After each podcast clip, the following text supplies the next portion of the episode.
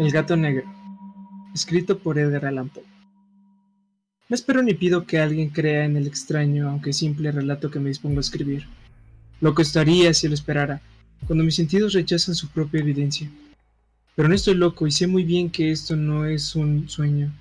Mañana voy a morir y quisiera aliviar hoy mi alma. Mi propósito inmediato consiste en poner de manifiesto simple, sucinatamente y sin comentarios una serie de episodios domésticos.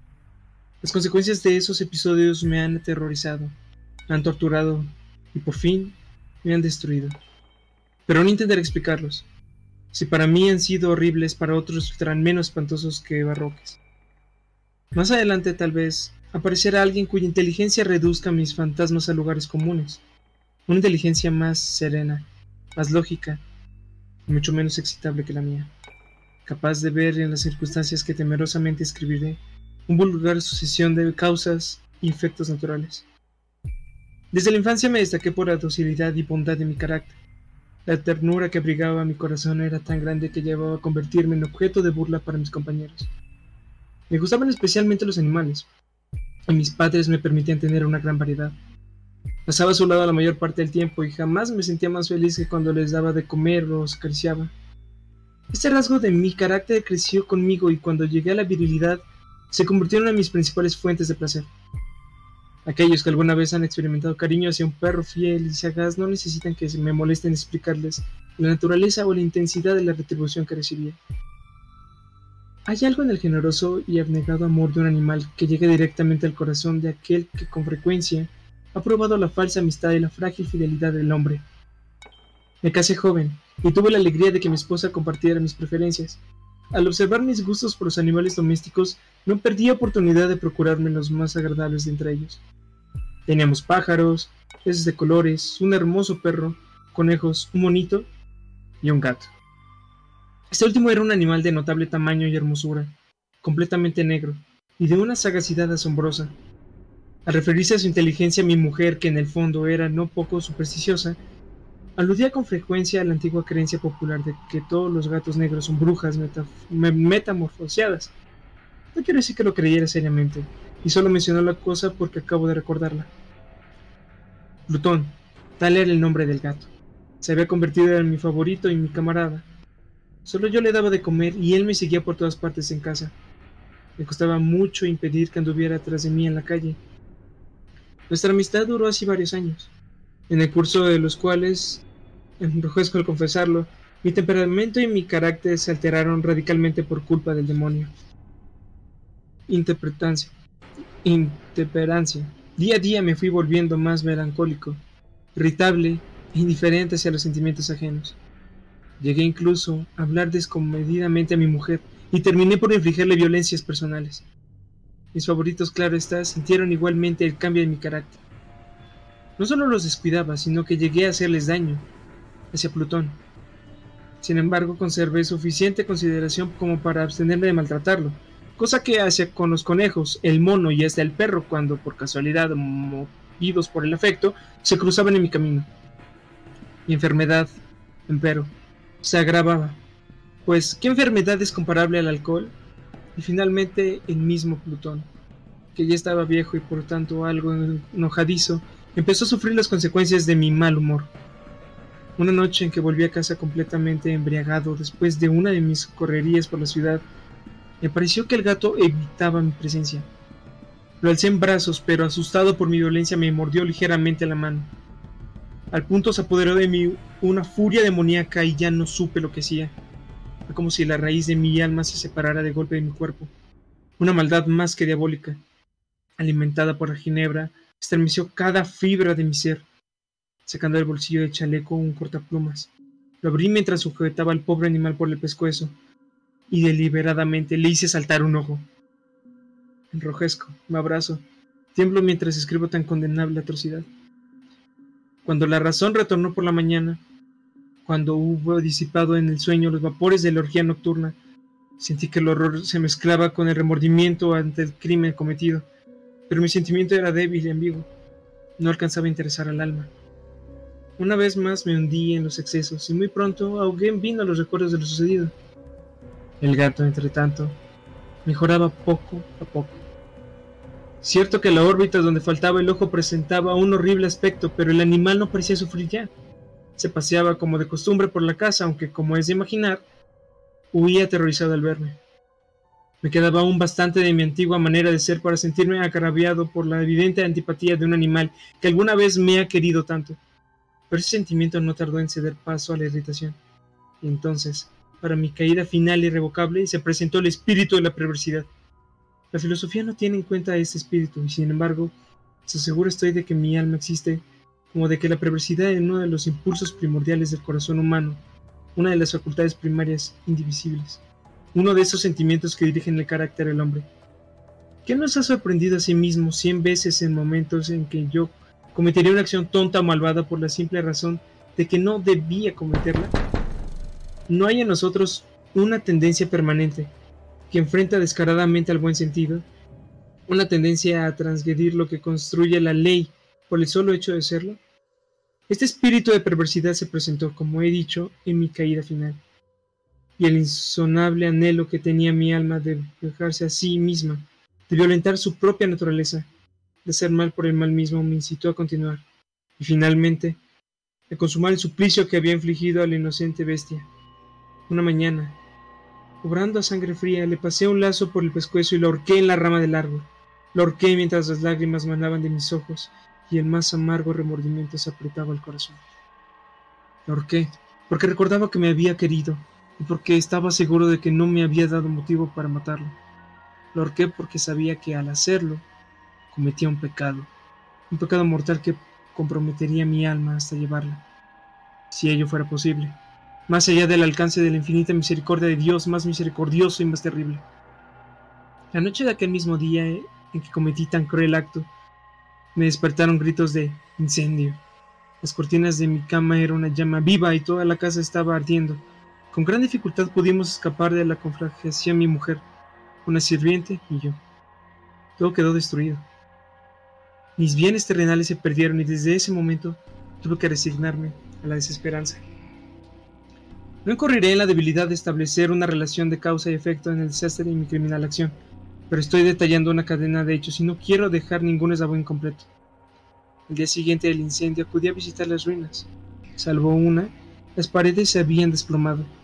La que quedaba de pie era un tabique divisorio de poco espesor, situado en el centro de la casa y contra el cual se apoyaba ante la cabecera de mi lecho. El enlucido había quedado a salvo de la acción del fuego cosa que atribuía a su reciente aplicación.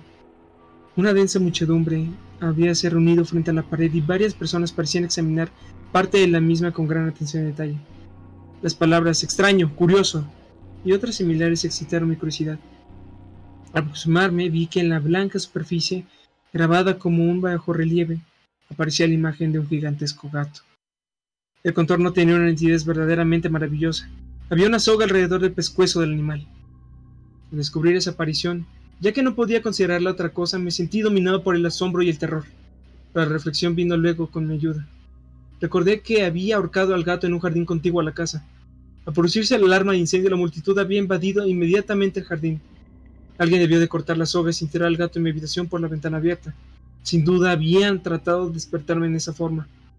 Probablemente la caída de las paredes comprimió a la víctima de mi crueldad contra el inducido recién aplicado, cuya cal junto con la reacción de las llamas y el amoníaco del cadáver, produjo la imagen que acababa de ver. Si bien en esta forma quedó satisfecha mi razón, ya que no mi conciencia sobre el extraño episodio, lo ocurrido impresionó profundamente mi imaginación. Durante muchos meses no pude librarme del fantasma de ese gato. En todo ese tiempo dominó mi espíritu un sentimiento informe que se parecía, sin serlo, al remordimiento. Llegué al punto de lamentar la pérdida del animal y buscar en los viles antros que habitualmente frecuentaba algún otro de la misma especie de apariencia que pudiera ocupar su lugar. Una noche en que borracho a medias me hallaba en una taberna más que infame, reclamó mi atención algo negro posado sobre uno de los enormes tóneles de Ginebra que constituían el principal moblaje del lugar. Durante algunos minutos había estado mirando dicho tonel y me sorprendió no haber advertido ante la presencia de la mancha negra en lo alto. Me aproximé y la toqué con la mano. En un gato negro, muy grande, tan grande como Plutón y absolutamente igual a este, salvo un detalle. Plutón no tenía el menor pelo blanco en el cuerpo, mientras este gato mostraba una vasta, aunque indefinida mancha blanca que le cubría casi todo el pecho. Al sentirse acariciado se enderezó prontamente, ronroneando con fuerza. Se frotó contra mi mano y pareció encantado de mis atenciones. Acababa pues de encontrar el animal que precisamente había buscado. De inmediato propuse su compra al tabernero, pero me contestó que el animal no era suyo y que jamás lo había visto ante ni sabía nada de él. Muy buenas noches, gente. Este es Necratlas hablando desde el otro lado de la pantalla.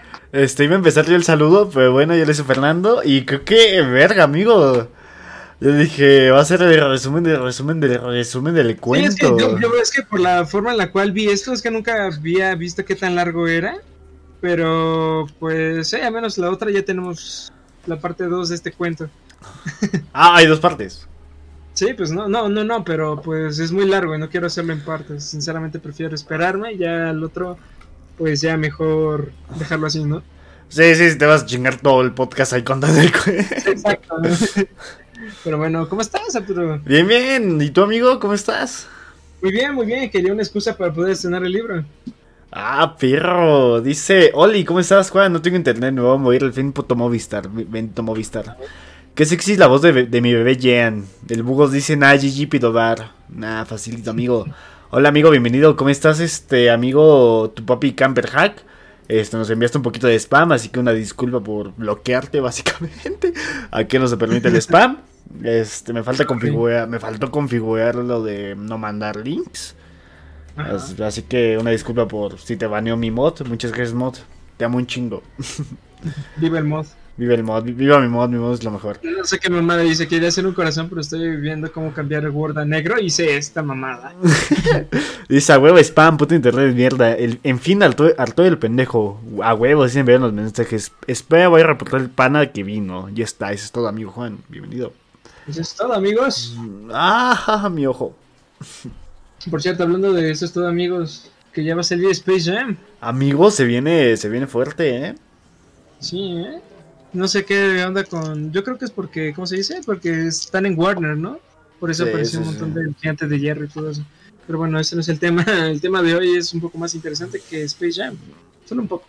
Solo un poco, aunque va a salir mi bebé LeBron James, al parecer va a ser el, el protagonista basque- basquetbolista de Prota. el prota básicamente y su chavito, Sí, ese. así que ¿Dónde se viene, el- se viene. Este crossover de, de- ¿Cómo se llama? De. No, eso se me olvidó cómo se llamaba esto. Ah, qué mala onda. El otro prota de Space Jam. ¿No te acuerdas? eh, ah, chinga, ¿cuál bote, güey? O sea, ¿El primera- Pato Donald? primera- de la primera película del prota, Este, Michael Jordan.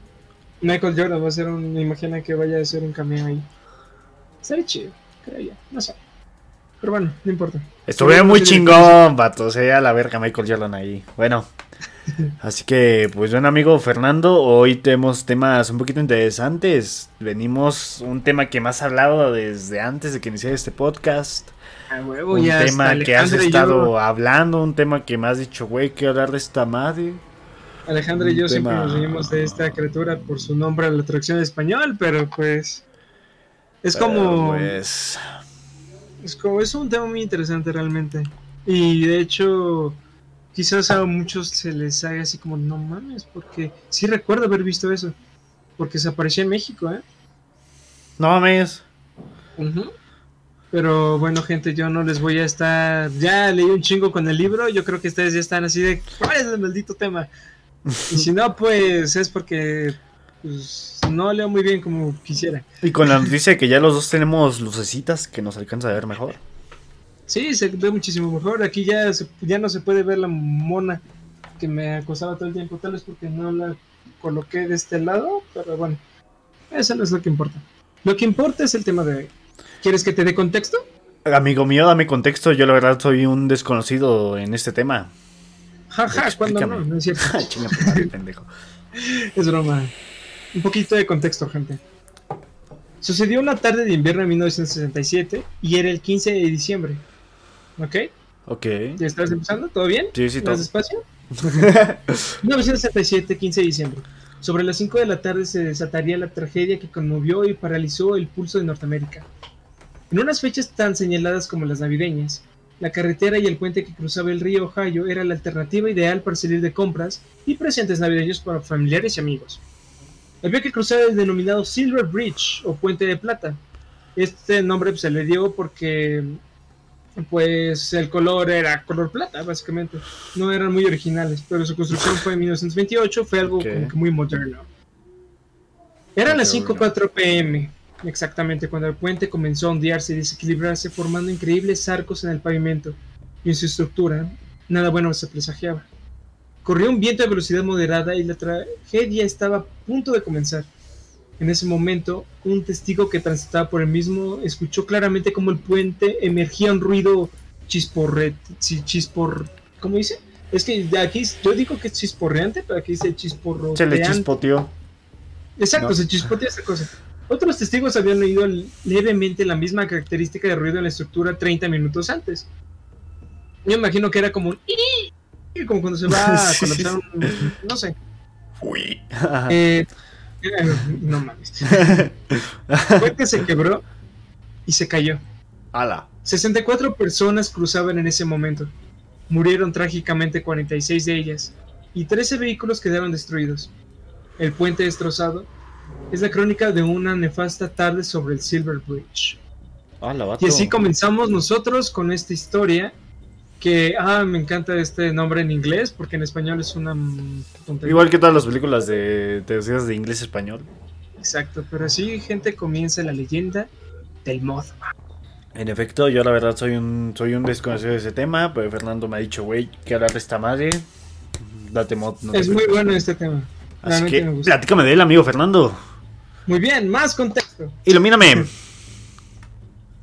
Después, bueno, esto es lo que sucedió, ¿no? 1967, 15 de diciembre, puente, se cayó. Murieron 46 personas. No mames. Pero, para saber qué es lo que realmente sucedió aquí, supuestamente, lo que la leyenda cuenta. Ay, perro, hice una referencia a TV Azteca. Eh, ah, no, eso es lo que la gente cuenta, qué pendejo. Bueno, hay que retroceder un poco más en el tiempo. El 15 de noviembre de 1966, un poquito más exactos, a las once y media de la noche, dos parejas, Roger y Linda Scarberry, Steve y Mary Mallet, circulan por una conocida área cerca de una fábrica de TNT. Es, de hecho, el área se llama TNT. Una no de la Segunda Guerra Mundial y se dirigen hacia Point Pleasant, que se encuentra ahora a 11 kilómetros. La noche es fría y oscura y una fina llovizna empieza a caer sobre la luna del coche. Las luces de Point Pleasant, aún lejanas pero visibles bajo la oscuridad de noviembre, las dos parejas charlaban distenidamente. Ay, hola, bueno, así como de, ay, sí, es que después Karen se me apareció con esas rosas bien zorra. Así no le digas así, no sé.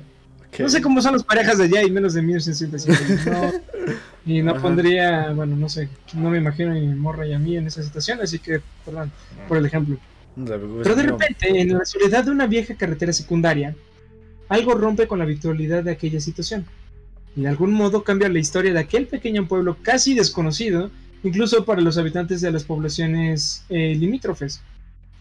En la soledad de un generador eléctrico situado unos metros más allá de la carretera, unos grandes ojos de color rojizo parecen vigilar a los dos matrimonios. Conforme el coche se acerca al lugar, los protas se quedan cada vez más perplejos al distinguir a una extraña figura de alrededor de unos 2 metros de altura y de color grisáceo. Pero lo que más llama la atención son las grandes alas de las que parece disponer el ser desconocido. Roger al volante pisa fondo el acelerador de su viejo Chevrolet e intenta huir del lugar, cruzando la autopista 62. El coche llega a alcanzar los 162 kilómetros por hora y sin embargo, aquel extraño personaje al lado parece seguir el coche muy de cerca y sin ningún esfuerzo. Pues es buena velocidad, ¿eh? Bueno, sí, exacto, 162 kilómetros por hora. Por alguien y ya muere. Sí, sí, sí, sí, básicamente. Al lobby. Allí, apenas dos metros del Chevrolet, la figura del extraño personaje es iluminada por la luz rojiza de los pilotos. Así lo siguió sin expresión alguna, sin mostrar signos de abatamiento, sin tan, siquiera, sin tan siquiera vacilar. Cuando el coche llegó a la entrada del pueblo, el extraño ser extendió sus alas y desapareció en la oscuridad de la noche, bajo un cielo estrellado. Con el corazón en puño y sin tercer palabra entre ellos, las dos parejas se dirigen a la comisaría, donde les han tenido un viejo amigo que confía en ellos, el sheriff Miller Harlestead. El sheriff les propone volver al lugar porque si son de estúpidos algunas personas. ¡Ay, sí, claro! Mira, hay una, una cosa de dos metros con alas que tiene. Ah, por cierto, una descripción: los ojos rojos. Ok. Imagínate que son como. Si, como si fueran cigarros muy grandes. Que cuando los prendes ves que se prende ese color rojizo. Algo así eran los ojos. Así que imagínate. Sí, sí, sí, básicamente. Ajá. Es una cosa de dos metros que tiene alas, que se vuela y no se cansa. Con ojos rojos. Sí, claro, hay que regresar allí para ver qué sucede. Da culo, ¿no? Para el sheriff, no, tiene unos muy grandes al parecer.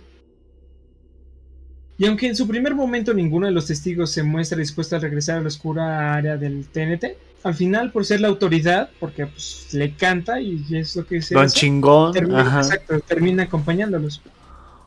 Una vez allí, aún asustados, comienzan a inspeccionar la zona con miedo a volver a encontrarse con ese ser. Pero ya no hay rastro del ser alado de dos metros. A la mañana siguiente, el sheriff George Johnson convocó una rueda de prensa en Palacio de Justicia porque Money Money, donde los cuatro testigos narraron los hechos vividos a los periodistas que allí se encontraban. Y esos periodistas difundieron la noticia, haciéndole llegar a cualquier rincón del país, porque del mundo todavía no. Ninguno se imaginaba que aquella extraña odisea solo estaba gestándose y que lo peor llegaría muy, muy pronto. Linda Scarberry se trasladó poco tiempo después a casa de sus padres, supuestamente porque tenía miedo de vivir sola con aquel ser suelto. Así que pues se le hacía así, pues qué otra cosa se hacía. Sus noches nunca volvieron a ser iguales desde aquel día. Tras la rueda de prensa fueron muchísimos los periodistas, sobre todo John Keel, este periodista es como que el más chido de todos ellos. ¿Por qué? Porque fue el que hizo la noticia mundialmente y que escribió un libro acerca de todo esto. O sea, él lo hizo conocido. Eh, ¿Cómo? Él lo hizo conocido. Exacto, básicamente es el que indagó más, porque él era el más eh, de pelotas en esta situación. Él estaba todo el tiempo ahí. de hecho, tiene ciertas teorías acerca de esta criatura. Y las personas que se agolparon noche tras noche en la zona TNT durante una semana, sin ser testigos de gran cosa, exceptuando alguna que otra grabación casera de bajísima calidad. Porque recordemos. Como siempre que quieren ver un alien, un ovni, un fantasma, siempre lo mismo. O sea, es una muy buena excusa. ¿Por qué? Porque es diferente que ahí son los 60s.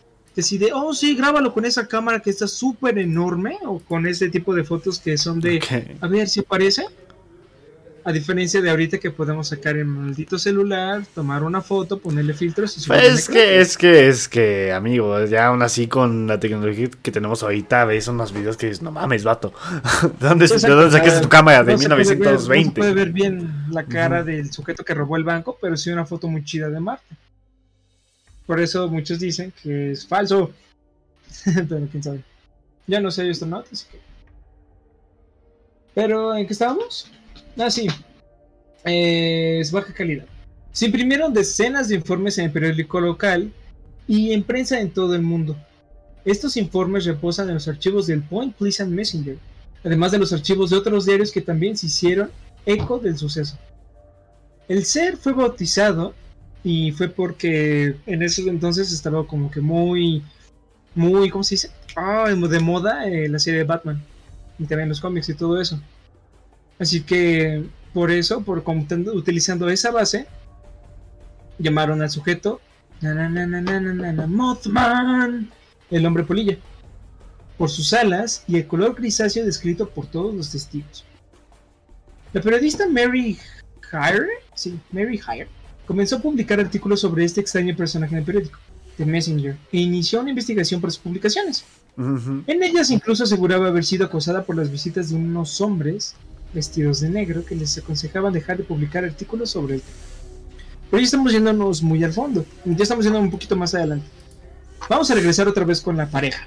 Volvamos. Esta parejita que fue la primera que vio al Mothman. Roger y Linda Scarberry, ¿no? Y también la otra, Steve y Mary Mallet. Pues... Mm, esto es lo que la forma en la cual lo dice. Están, están manejando Ajá. Y realmente, o sea, le estoy diciendo, le estoy como que metiendo en el contexto porque realmente no me acuerdo muy bien. No lo puse aquí, parece que No te preocupes. La chica como que ve esa cosa. Ajá. y siente inmediatamente un miedo que no puede describir. Siente un miedo que la corrala, que le está. Le Pues está co- comiendo viva. Pues cuando ves algo que pues dices, no Pues sí, mames, no pero es de es aquí, diferente ¿no? porque ni siquiera lo vio por completo, solamente vio dos luces rojas. Y No, ahí el problema, porque así como de, ok, no sé qué es, le tengo miedo, pero tanto como para quedarte paralizado. Sí, sí, sí. Se dice, y es una teoría de, de hecho John Keel, que el Mothman tiene ciertas habilidades. Ala. Una de ellas es la predicción, pero ahorita vamos a llegar a eso. Podría ser un superhéroe, amigo. No. Ya. Hay varias leyendas de qué es lo que es el Mothman. Pero algo sí tenemos seguro, sus habilidades son interesantes. Al ver esos ojos, la gente dice que llega a estar paralizada. Los que supuestamente ven al Mothman, todos concuerdan de que al verlo te quedas paralizado. Tú piensas que estás corriendo, tú sientes que corres, tú tienes esa necesidad de huir. Sí, pues sí, vas Pero- necesitas, pues cuando ves algo que te caga o te asusta, ¿no? Es instinto, es instinto. Sí, sí, indistintamente, ajá, sí, sí. Exacto. Pero no puedes.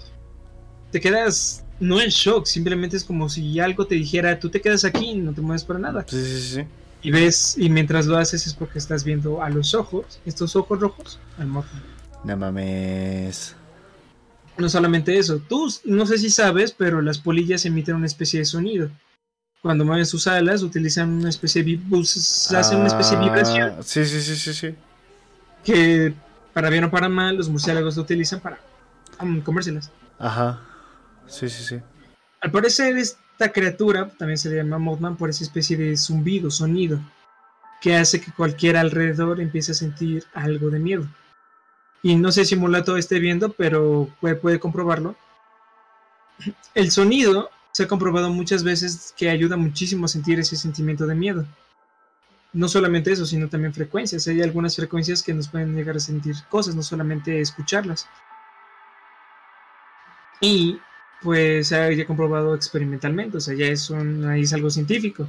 Incluso las películas de terror utilizan muchísimo ese método. Utilizan ciertos sonidos. Sí, ciertos sonidos para provocarle a la persona miedo. Exacto. Incluso muchos dicen que utilizan una especie de vibración.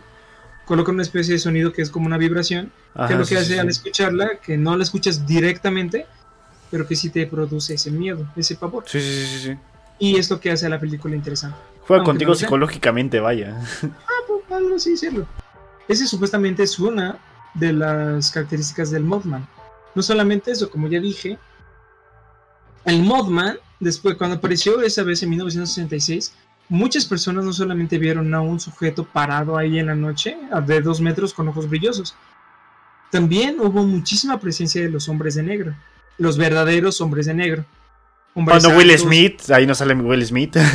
Excepto, ¿no? El güey que dice, ¡ay, ancianos! Esto todavía Sí, sirve. sí, sí. No. O, ca- o cazando cucarachas gigantes, no, ese güey no. estaría chido, pero no. Es las supuestamente estos hombres de negro no se sabe quiénes son. Dicen que ni siquiera son personas, que intentan parecerse personas. Pero no son como ustedes se lo imaginan. Eso sí, siempre están presentes en la parte de aparición paranormal y en la aparición ovni. Porque no solamente dicen que el, que Mothman es un ovni, sino que también, bueno, puede ser un ovni o también puede ser una, un ser mitológico, no sé qué otras cosas. Pero también, al, desde que apareció, se han visto luces en esa parte, ya en, en el contexto en esos años, nosotros estamos en ese tiempo, se han visto luces alrededor del cielo en todos lados, como si fueran naves espaciales, moviéndose de un lado a otro, avistamientos súper extraños. La frecuencia de radio no jala. Tú quieres escuchar Mix 90.1, pero no puedes. O la mano peluda en aquellos entonces. Exa- No, no, en los 60 no mames. Tal vez, ¿no? Tal vez. Bueno, quién sabe, en esos entonces, los 60 Take on Me, creo que eres sesentera esa canción. Sí, creo que sí. No sé, bueno. Güey, un rolón aparte. Exacto, escuchas Girls Who They Just Want to Have Fun", ah, no puedes. ¿Por qué? Porque la frecuencia es diferente. No puedes, es- no, no hay frecuencia de radio, las comunicaciones están muy mal. No solamente eso, sino también hay otra especie de presencias paranormales. No solamente de, extraterrestres, por así decirlo, sino que también alguna que otra persona se queda en shock, que tú diferente. Otras dicen que supuestamente desaparecieron. Hay varias cosas que se dicen pero porque ya es una histeria mm, colectiva.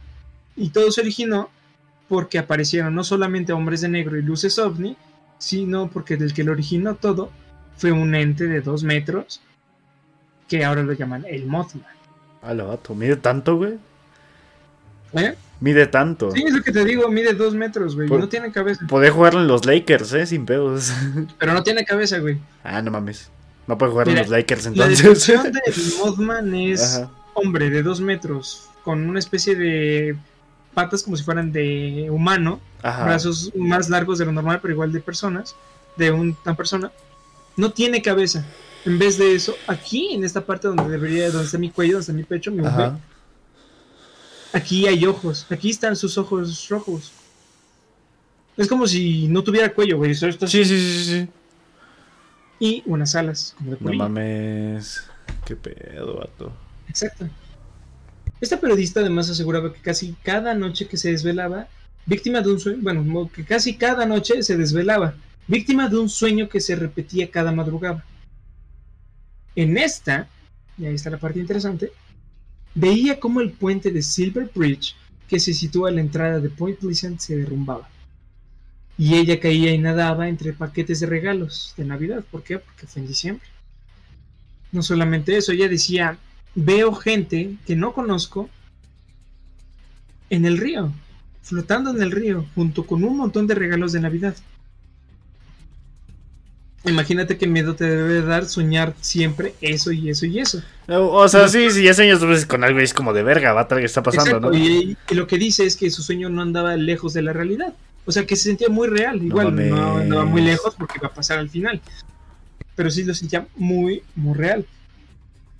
Otro de los periodistas que siguió el caso de cerca fue John Kidd, el que te digo, el mero, mero camionero, que había publicado su primera crónica en el New York Times con tan solo 16 años, el desgraciado, y que había conseguido pasar una noche entera dentro de la pirámide de Gizeh.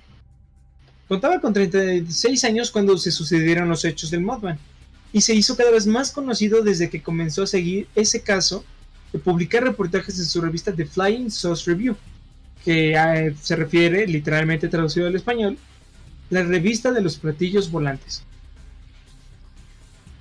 Así que también se puede ver acerca del fenómeno ovni. Y él fue, este vato tiene unos huesos tan grandes y unos huevos que También. Se, quedó en la, se quedó en la parte de la zona de la fábrica de TNT, en esa área donde apareció, el primer, donde apareció por primera vez Mothman. Se quedó ahí esperando en su camioneta, esperando a verlo. Y noche tras noche, hasta que un día empezó a sentir muchísimo miedo y fue ahí cuando lo vio. De ahí fue cuando empezó a sacar su teoría, porque este vato, muchos dicen que está muy adelantado a su tiempo, quién sabe. Pero él fue el primero, uno de los primeros en sacar la teoría de que esas frecuencias te pueden generar emociones. Ajá, porque sí, ya sí. se comprobó eso de las frecuencias y todo eso hasta los 2000. Ujú. Ok. ¿Todo bien hasta ahí? ¿Estamos yendo Todo, todo, bien, bien? todo bien, todo bien. ¿La gente todo bien? ¿Lo está entendiendo? A ver, amigos, contéstenos. Nico, Juan, Yuli, todos los que estén, ¿lo están entendiendo, amigos? ¿O de- lo decimos al profesor Fernando que nos explique de nuevo? No, no repito dos veces. Ah, no, ok, es pendejo. No, sí repito, pues obviamente, pues para eso vienen. Sí, sí, sí. A ver, es- esta noche vienen a aprender. Dice que sí, así que, amigo mío, sigue con tu historia. En aquel momento, cuando el miedo era la base de la ciudadanía, pues por la histérica, eh, la histérica, la histeria colectiva, histérica mi jefa, hola mamá, los avistamientos Ok. se multiplicaron y los habitantes de Point Pleasant nunca volvieron a dormir tranquilos. La noche del 14 de noviembre de 1966, Newell Partridge estaba a punto de hacer su cena cuando escribió a Bandit, su Ajá. pastor alemán, bueno, más bien cuando, cuando escuchó a Bandit, su, su pastor alemán, ladrar de forma extraña. Ladear. Su perro es un perro. Ah, pensé que el pastor, güey. Dije, no mames, el pastor no, alemán, ¿Por qué? perro. Sí, sí, el pastor alemán, sí, sí. El pendejo. Imagínate un pastor que es de Alemania. Güey, sería más bizarro, ¿eh? Está más, sería más interesante, ¿no? El pastor Pero no, ahí alemán ladeando. No, pero era un cuadrúpedo, todo bien. Ok, todo chido. Eh, empezó a ladrar de forma extraña. Eh, Newell salió y se acercó al granero de donde provenían los ladridos. Allí divisó dos pequeños puntos rojos que se acercaban hacia él. Mientras el perro se adentraba en el campo en dirección a aquellas pequeñas luces, Newell Partridge no volvió a ver a Bandit. Posteriormente aseguraría que conocía el aspecto de los ojos de los animales, pero que eso era otra cosa. Lo que sucedió fue que el perro... Y este güey, ah, cabrón, ¿qué es lo que sucedió? Se Ajá, sí, sí, dice que este cabrón agarró una escopeta o un rifle, lo que se estaba en ese entonces, y pues salió bien armado, bien preparado, y que ve esa cosa, esos dos puntitos rojos, junto con una silueta muy negra, más negra, o sea, está el fondo oscuro. Más negra que tú. Exacto, no, sí, más negra que, que tú, que Ay, güey. no mames, no es más negra que mi pan el bugo. No existe. Imaginemos, así, o sea, ustedes han salido de noche y todo eso, y se ve a la oscuridad, pues el terreno, ¿no? Y pues se ve ahí dos arbolitos, aunque sea un poquito, por la luz de la luna, por de la ciudad, lo que sea. Pero se Ajá. alcanza a notar. Hay una diferencia entre negros. Eso es normal, de tonos oscuros. Qué pendejo. Güey, no lo había pensado hasta eso que dijiste, eso sonó mal. Pues ahora, imagínense algo que es totalmente más oscuro y que solamente se ven dos puntos rojos. El perro empieza a ladrar y se lanza. Se lanza así a más no poder. Ah, los pero golpes. se siguen viendo esos ojos. Ajá. Pero después de eso, cuando pues, dejan de parar los ladridos, esa cosa vuela. No mames. Vuela, así dice. Y voló. Y voló y voló. No, está cayendo con estilo. Voló. Ajá. Y todavía este cabrón, como es gringo, agarró la escopeta y pa, pa, pa, intentó dispararle. Pa, pa, Porque pa. si es algo. Porque, pues. La mentalidad de la gente es no preguntar o acercarse quién eres tú. No, ¿qué tal si Disparan antes y preguntan después. Disparar. Exa- Exacto, es disparar. Eh, y pues bueno, ¿en qué estábamos después? Eh, bueno, después ya el perro nunca volvió a aparecer. El 16 de noviembre de aquel mismo año, decenas de personas se aglomeraban frente a la zona TNT. Algunos armados hasta los dientes para dar la casa del hombre polilla. No, hay que decirle Mothman, suena muy chido, ¿no? Ah, no se llama mamón. Hasta guardamos palabras. Y otros sosteniendo su videocámara para intentar grabar al humanoide. En ese momento, un coche pasó desapercibido por el lugar, ajeno a las miradas curiosas que se concentraban frente al viejo edificio. En este carrito viajaban el señor y la señora Raymond Wesley, la señora Marcella Bennett y su hija Tina, que iban de visita a casa de los Thomas, situada a 10 kilómetros de la zona TNT. Al llegar a la casa de los Thomas y aparcar el coche, un gran ser emerge del suelo con sus dos ojos rojos resplandeciendo en la noche. ¡A la madre! ¿Qué es eso? ¡Acelera, acelera! ¿Qué es eso? Una histeria absolutamente horrible. Todos comenzaron a correr hacia la casa de los Thomas porque ya se bajaron. Mientras el cierre seguía hacia, bueno, seguía ágilmente. El problema es que primero que nada, cuando, cuando est- estacionaron el carro, se bajaron, como que quisieron a ver qué es esa cosa, ¿no? Como que ahí platicando antes de entrar. La cosa Sí, aterriza. Sí, o sea, imaginemos, se aterriza como... ¿Has visto cómo aterrizan las ardillas? ¿No? Ok, ¿has visto cómo aterriza Deadpool? Algo así aterrizó el Mothman y se empieza a levantar lentamente. Cuando se levanta por completo se ven esos ojos rojos y la y Marcela Bennett, que es la señora que tenía su bebé, porque no era una cualquier hija, era una bebé, Ajá. lo soltó, No mames. soltó a la chamaca, la bebé así entre brazos, soltó Puta vato. porque, porque estaba viendo los ojos del Mothman. Ajá. Ella quería reaccionar, pero no podía. El Mothman se estaba acercando más y más. Ya después como que... ¿Cómo se llamaba? El... Ay, se me fue... No, es que no me acuerdo. Thomas, creo que el de la casa Thomas. No recuerdo, la verdad no recuerdo, pero era un señor. Reaccionó. Agarró a la niña, le hizo así como de despierta, Mari Carmen, y se metieron a la casa. Al entrar a la casa, el Mothman se asomó a la ventana de la cocina, mientras la señora Wesley llamaba a la policía. ¿Qué hay de comer, gente? Era un era un güey de mo que estaba fumando mota nada más ahí, ¿no? Alienígena super muteado. Quería chicharrón, nada más. Chicharrón pensado. Sí, esa. Cuando la policía llegó, el personaje ya se había marchado. Cha. Personaje, ¿qué onda con esta cosa? El Mothman se había ido.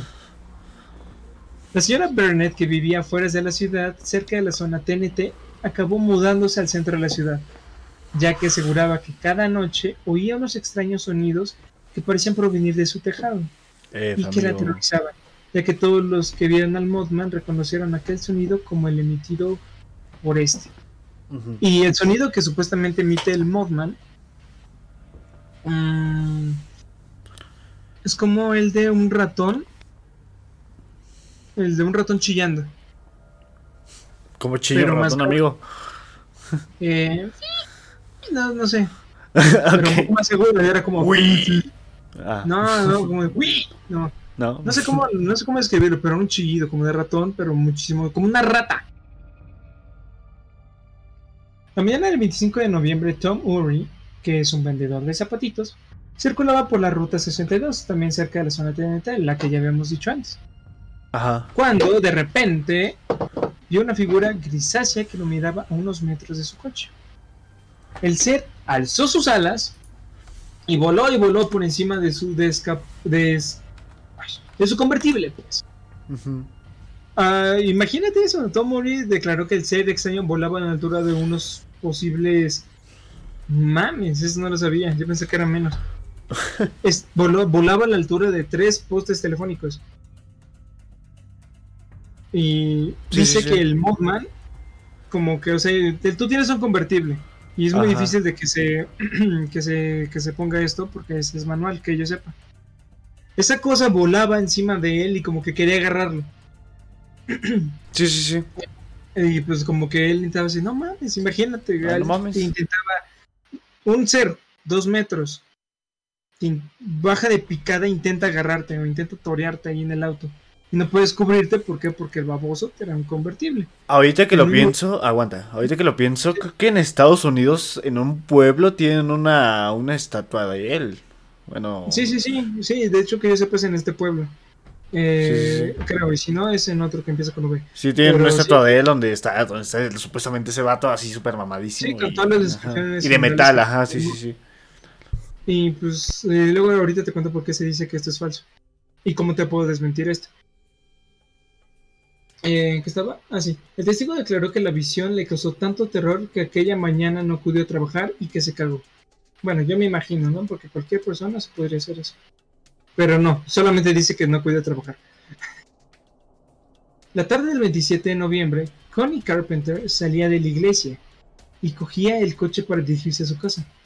Cuando al pasar por el campo de golf cercano a Mas- Mason, creo que así se dice en inglés, vio una extraña figura gigantesca que al mirarla fijamente, sin moverse tan solo un centímetro, la criatura alzó sus alas, las batió un par de veces como haría un pájaro y se dirigió al coche de Connie, Y lo atacó. supuestamente. Ella fue Sí. una de las pocas personas que consiguieron verle la cara a esa criatura. Momentos más tarde, la cara de la testigo se había quemado y los ojos se le hincharon tanto que no pudo abrirlos en una sola semana. Oye, amigo, este, y a todo esto, ¿dónde tú crees que venga eh, aquel ser extraño? Ahorita te cuento, ahorita te cuento, Ah, pero, pero aquí en lo personal, no sé. A huevo. Sí, no sé. El 11 de enero del 67, Ujú. ya cerca de la catástrofe, Mabel McDaniel, madre de Linda Scarberry, que vio al Mothman por primera vez, viajaba también con su coche por las afueras de la ciudad. Todo tranqui, todo bien pana, cuando divisó algo que en un principio confundió con un avión, por muy inmensa. Pero se Es dio cuenta que volaba demasiado bajo. Es Era un avión. No, es un avión. Esa cosa es gris. Esa cosa tiene alas. Mira. ¡ah! y murió. No, está viva. Ah. Aquella noche en el puente de Silver Bridge se encontraron algunos testigos de aquel ser alado, viajando en coche, entre ellos la periodista Mary Hire, que tuvo unos sueños casi idénticos al final que, pues, que al final le esperaba. Sí, sí, sí. Ya estamos en la noche de diciembre, el 16 de diciembre, cuando el puente, el puente comenzó a emitir un libre chillido que poco a poco se convirtió en un gran estruendo. La gran estructura metálica comenzó a ceder y pronto, sin razón aparente, así temblando todo, ¡ah! Silver Ridge se vino abajo. Y como ya dijimos, murieron ahí 46 personas. No mames, No se cargó un chingo, amigo. Pero pues son muerte con esas personas. Y pues nadie sabía, es la primera vez que se había visto el Mothman, nadie sabía que iba a pasar algo parecido. Después de ese incidente, curiosamente, el Mothman nunca más volvió a ser visto en el lugar, bueno, al menos en, en- cerca del, del Silver Bridge. Y aquello dio lugar a una pregunta que aún tiene en vilo a muchos de los protagonistas de aquel año pesadilla. ¿Acaso fue el Mothman el que causó esta atrocidad? Puede ser. Solamente intentaba, intentaba avisarlo. Y de hecho, existe una leyenda, bueno, no, una leyenda, perdón, una leyenda, una película acerca del Mothman. No mames, ¿existe? De hecho, el actor es el de, sí, el de Hachiko. Ah, no mames. Sí, creo que es el de Hachiko, el de siempre, no, el de, el de Hachiko. Ese es el, el actor que protagoniza. Ah, sí, esa. es cierto, sí, sí, sí, de Mothman. El mensajero de la oscuridad se llama En los Méxicos. Se los presento amigos, este, no lo están viendo, este, Dicen, básicamente. dicen que está mm, buena, que está interesante. Sí, sí, lo, el- Pero- lo- de Mothman, la última profecía. Y aparece el, el de Hachiko, sí, sí, sí, tiene toda la razón. Está basado en hechos reales, de hecho ahí la película dice basado en hechos reales. Sí, sí, sí. De En la base on true events, ajá, sí, sí, dice basado en En la película reales. mencionan esta, bueno, pues, algo parecido a una frase. Este, Ajá. este ser, ¿qué es? Y lo que le dice el personaje secundario, al, bueno, más bien dice, ¿cómo, bueno, el, prota- ¿cómo es, dice protagonista? ¿Cómo puede, cómo es que puede ver todo? ¿Cómo es que sabe todo? Y el, y el secundario le dice, tú te consideras superior a una cucaracha, ¿no es así? ¿Cómo le puedes decir a la cucaracha lo que está sucediendo, lo que está pasando? No puedes. ¿Por qué? No, Porque él pues no no. se comunica pues, por eso mismo. Y puede que no lo sepa todo. Mira ese edificio de allá arriba. Muchísima gente ve lo que está pasando. Y cosas que tú y yo no estamos viendo, pero ellos lo están haciendo. Ahora imagínate ese tipo de ser, que puede volar a una altura tan increíble. ¿Tú crees que no va a ser capaz de ver algo más allá que nosotros no podemos ver? Pues Esa sí. es una frase que dijo, más básicamente. Ujú. A ver. Ah, existen varias teorías de lo que es realmente el Mothman. Unos dicen que era un ángel de la guarda que venía a avisar de la catástrofe. Otros que era un demonio que venía a causarla. Algunos aseguraban que, pues, la más mala, la más cagada, que era una grulla canadiense. A huevo. Un pájaro muy popular en el lugar, que incluso podía haber mutado por la radioactividad que aún pudiera albergar la zona TNT. Pues puede ser, ¿eh? No, no te lo puedo negar. Pues. Quién sabe, ¿eh? Tal vez era un superhéroe, ¿no? Pero de esos que están tan feos que dicen, no, soy un monstruo. Sí, sí, sí. Aunque todos los testigos aseguran que no vieron, que lo que vieron no era una, era una grulla, o sea. Además, las grullas ni siquiera son de la zona. Bueno, son de la zona, pero no estaban cercanos a eso. O sea, estaban como que a pueblos un poco más lejanos. Ok. Así que no pudo haber sido una, una pinche grulla. También se habla de una maldición de hace más de 500 años de antigüedad. Por parte del líder de las tribus nativas, un jefe shawense llamado Ocolesqua, antes de morir víctima de una emboscada. Para algunos, aquel ser era ni más ni menos uno de los espíritus que Ocolesqua invocó. Incluso muchos dicen que es su espíritu. Puede ser, ¿eh? En 2007 se cumplían ya 40 años de la tragedia de Silver Bridge y, eh, y también ves de que te digo que se aparecía en lugares cercanos, no en Silver Bridge, sino Sí, en lugares sí, cercanos. sí. En- ajá. Pues en 2007 fue el último avistamiento del Mothman. Después de ahí, ¿Ya no? ni no, ni noticias. No mames. Pero, ¿qué es el Mothman? El Mothman, o en español, hombre polilla, también denominado en otros contextos hombre búho o incluso hombre pájaro, pero el hombre pájaro es otra cosa diferente, eso ya es cosa de Monterrey, que ahí come, come primas y no sé qué otra cosa. Ok. Es broma, es broma, pero sí, supuestamente hay un hombre pájaro. Es un supuesto ente humanoide de enorme estatura y aspecto parecido al de una gigantesca polilla o búho, como ya les dije. Sus apariciones coinciden supuestamente con observaciones de ovnis o la presencia de otras criaturas, incluyendo a los ya mencionados hombres de negro. También se les ha relacionado con la inminencia de grandes catástrofes, siendo a veces definido como un heraldo de desgracias y muerte. A la vato. ¿Y a qué me refiero de otras catástrofes? Porque Silver Bridge no fue la única catástrofe en la cual se dio a ver. Sus imposibles características anatómicas y supuestos fenómenos paranormales que acompañan la aparición del ser hacen que se le relacione con determinados estados alterados de conciencia por parte de los testigos o que se intente encuadrar sus apariciones en el contexto de los arquetipos junguianos. No sé qué dice, pero alguien que sea mejor que, que, que yo va a entender. Prosigamos. Sin embargo, una minoría de investigadores prefieren incluirlo dentro de las características de las criaturas criptozoológicas, defendiendo que se trata de una criatura real y convencional, perteneciente no a una especie conocida, a la que las malas interpretaciones de los testigos, el mito creado y las exageraciones hubiesen dotado de características milagrosas. Básicamente es un animal. Sí, sí, que sí. nunca, que nunca lo habíamos visto, pero pues, en peligro de extinción, hay que guardarlo porque somos unos de seres, pero cuando se trata de seres en peligro de extinción, sí, hay que apoyarlo. Pero bueno. Pero estos, como ya dije, no son solamente los únicos avistamientos. ¿Tú sabías que el Mothman, como te digo, estuvo aquí en México? Ok.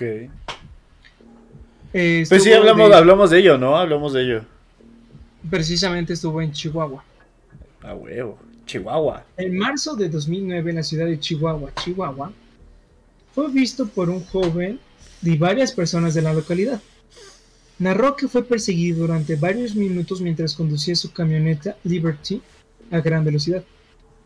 Descubriendo estos hechos a su familia y al, bueno, describiendo estos hechos a su familia y a las autoridades locales, lograron crear un retrato. Y pues es igual como la estatua que se ve de, de Mothman. De, de Mothman. Su aparición causó revuelo cuando casi un mes después en México estalló una epidemia de gripe A que causó la muerte de varias personas. Y podemos decir que otra vez intentó presagiar que algo apareció. Sí, sí, sí. Pero se dice que no solamente que él fue de los últimos que lo visto. Porque el Mothman se queda como 13 meses Ajá. Bueno, supuestamente es lo que dicen. Unos dicen que se queda 13 meses y luego se va. Otros dicen que se queda varias, va- varios años y que cuando se va tienen que pasar 13 meses para que ocurra una tragedia. Ajá. Pero aquí se dice que los primeros avistamientos del Mothman en Chihuahua fue hace 13 meses antes de esto. No solamente pues, en un mes después de lo que sucedió. Un mes antes, perdón. Otro avistamiento fue en Cornualles, Inglaterra. Ah, ok.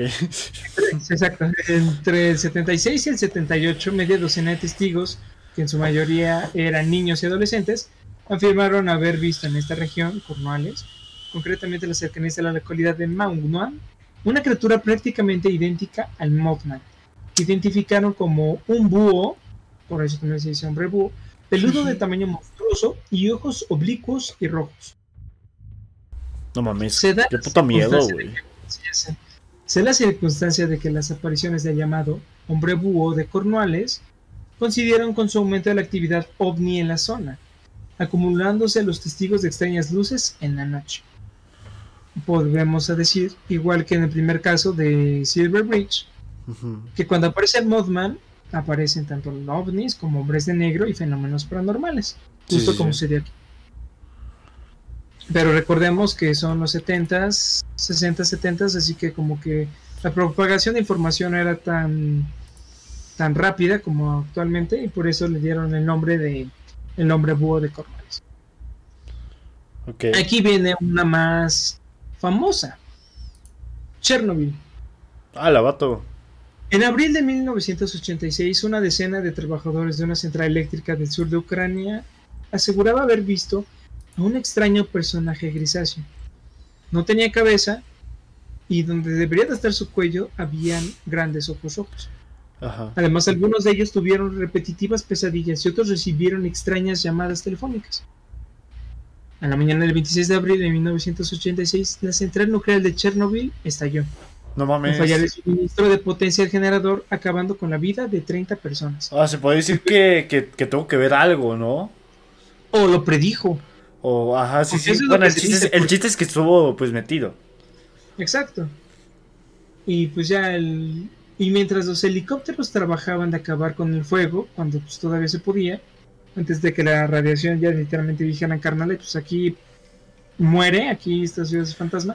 Ajá. Los trabajadores que presenciaron el incendio y sobrevivieron a él miraban atónitos como un extraño personaje, ya no de dos metros, sino de siete, sobrevolaba el humo del incendio. A la verga. Santiago tanto? de Chile. ¿Mande? Creció tanto. ¿Quién sabe? No se sabe qué es. Otros dicen que son varios Mothman en otros tipos de países. Otros dicen que por eso puede ser un animal, por eso mismo, porque hay grandes, chiquitos, medianos. sí, sí, sí. Como los Y otros pitos, dicen que, y otros dicen que dependiendo del, tam- del ¿cómo se dice? De la catástrofe, es su tamaño. Ah, no mames. O sea, depende de qué tan desmadre haya hecho, va cambiando. Exacto. Por eso en Silver, en Silver Bridge, dos metros de altura, pues es también como para que mueran 46 personas, ¿no? Es lo equivalente. Sí, pues Ahora sí. imagínate una ciudad entera, por, por radiación además, pues, sí, es lógico, unos 7 metros. Santiago de Chile. Desde septiembre del 2013, Mothman, y esto es un poco más reciente, Mothman ha sido avistado por varias personas en forma separada en la ciudad de Santiago. El primero en dar su testimonio fue un joven que se contactó con el matinal Mañaneros de la red. Él, junto a sus amigos, observó el 29 de septiembre de ese mismo año, a las 8.30 horas para ser más exactos, Ujú. perdón, a una enigmática criatura de 2 metros y de largas alas, sobrevolando el parque Bustamante en la céntrica comuna de provincia. Poco a poco se fueron descubriendo más casos de personas que aseguraban haber visto a Mothman en otras comunas como Quinta Normal y Lobarenchea. Es Chile, no sé por qué lo llaman así. Y esto lo está citando Mario Álvarez, que es un vecino que vive en la Ba- Barnechea. Me llamó mi hermana que me dijo que se veía algo en el cielo. Fuimos a verlo y nos extrañó porque parecía como un papel flotante grande en el aire, Ajá. negro el papel. Nos quedamos mirando harto rato, pero no era un papel, sino era una especie de humano volador. Ujú. Mm. Ah, caray, pausé el video. Esta es que estoy, ¿cómo se dice? Con el audio. Ok. Ahora vámonos a un más reciente. Ah, por cierto, no, no, no se sabe qué es lo que pasó ahí. Pero pues hubo un avistamiento de Mothman. A veces dice que puede presagiar algo, otros que simplemente está ahí Pasa, para que ajá. haya ovnis. Sí, para Pero que no pase. se Sí, sí. después, en Santiago de Chile, supuestamente hay videos de ovnis, de ovnis, de ovnis. Ah, el Amnis. Ajá. El ovnis. Vamos a algo más reciente, hace cinco años. No mames, ¿tan tanto? Esa criatura reapareció en Chicago, Estados Unidos. Según informó el Daily Express en una publicación con la fecha del 2 de mayo del 2017, tres testigos de manera independiente y en distintos lugares vieron un misterioso ser en un periodo de cuatro horas. Los testigos afirmaron que era el ser similar a un inmenso, un inmenso búho o un insecto de 3 metros con ojos brillantes. Algunos testigos también informaron que en poco tiempo pudieron ver un ovni de color verde en los cielos. En enero del 2018 se reportó que continuaban produciéndose avistamientos en Chicago, contabilizándose un total de 55 encuentros en Chicago desde el 2017. Y ahora, ¿qué tal si vamos, cómo se dice? Eh, un poquito ya con una catástrofe, repito, una un poco más famosa. China. Sucedió, no es el coronavirus, ¿eh? Nada más te digo, ¿no? Porque siendo semejante cosota. Sucedió una grave catástrofe en 1926, el 19 de enero, cuando una de las presas más grandes del mundo, Xiaontedam, bueno, ¿qué se llama? Xiaontedam, no sé, no sé chino, se derrumbó Sí, sí, sí. arrojando más de 50 millones de litros de agua y acabando con la vida de más de 15.000 personas. No mames. La mayoría de los supervivientes aseguró haber visto al hombre, en este caso, el hombre dragón. Antes de que sigas, déjame decirte que China 15.000 personas son nada porque en dos segundos ya hay otros 15.000, ¿sabes? O sea, se reproducen en putiza esas madres. Una abuela que yo tenía era bien racista y decía, ay, ches ratas ya no caben en ese nido y ahora vienen a México. ¿Qué Sí, pedo? eran culeras, ellas eran culeras. Pues son inteligentes, bueno, ya. Eh, cállate, que nos después nos van a comer. Es cierto, los chinos rifan, excepto por comer murciélagos. No mames, culeros. Entonces, eh, la mayoría de supervivientes aseguró haber visto al hombre dragón, que desapareció a las víctimas del lugar por los alrededores de la presa. El caso es difícil de constatar ya que la mayoría de registros periodísticos fueron destruidos cuando el régimen comunista subió al poder en China. En Chicago, eh, año 1951, otra vez vamos a volver a Chicago, sucedía el primer terremoto de su historia. Todo el mundo estaba alarmado y nervioso. Varios días antes del terremoto, varios testigos que navegaban por el río de Michigan Ah, huevo. aseguraron haber visto un gran ser de color grisáceo que sobrevolaba los edificios de la gran ciudad. Los avistamientos se sucedieron hasta el 5 de mayo, día en que sucedió el terremoto. Ese día, montones de personas aseguraron haber escuchado como alguien golpeaba la puerta de sus casas, incluso la de sus armarios. No mames. Ahí es donde decimos que hay todavía presencia paranormal. Ok.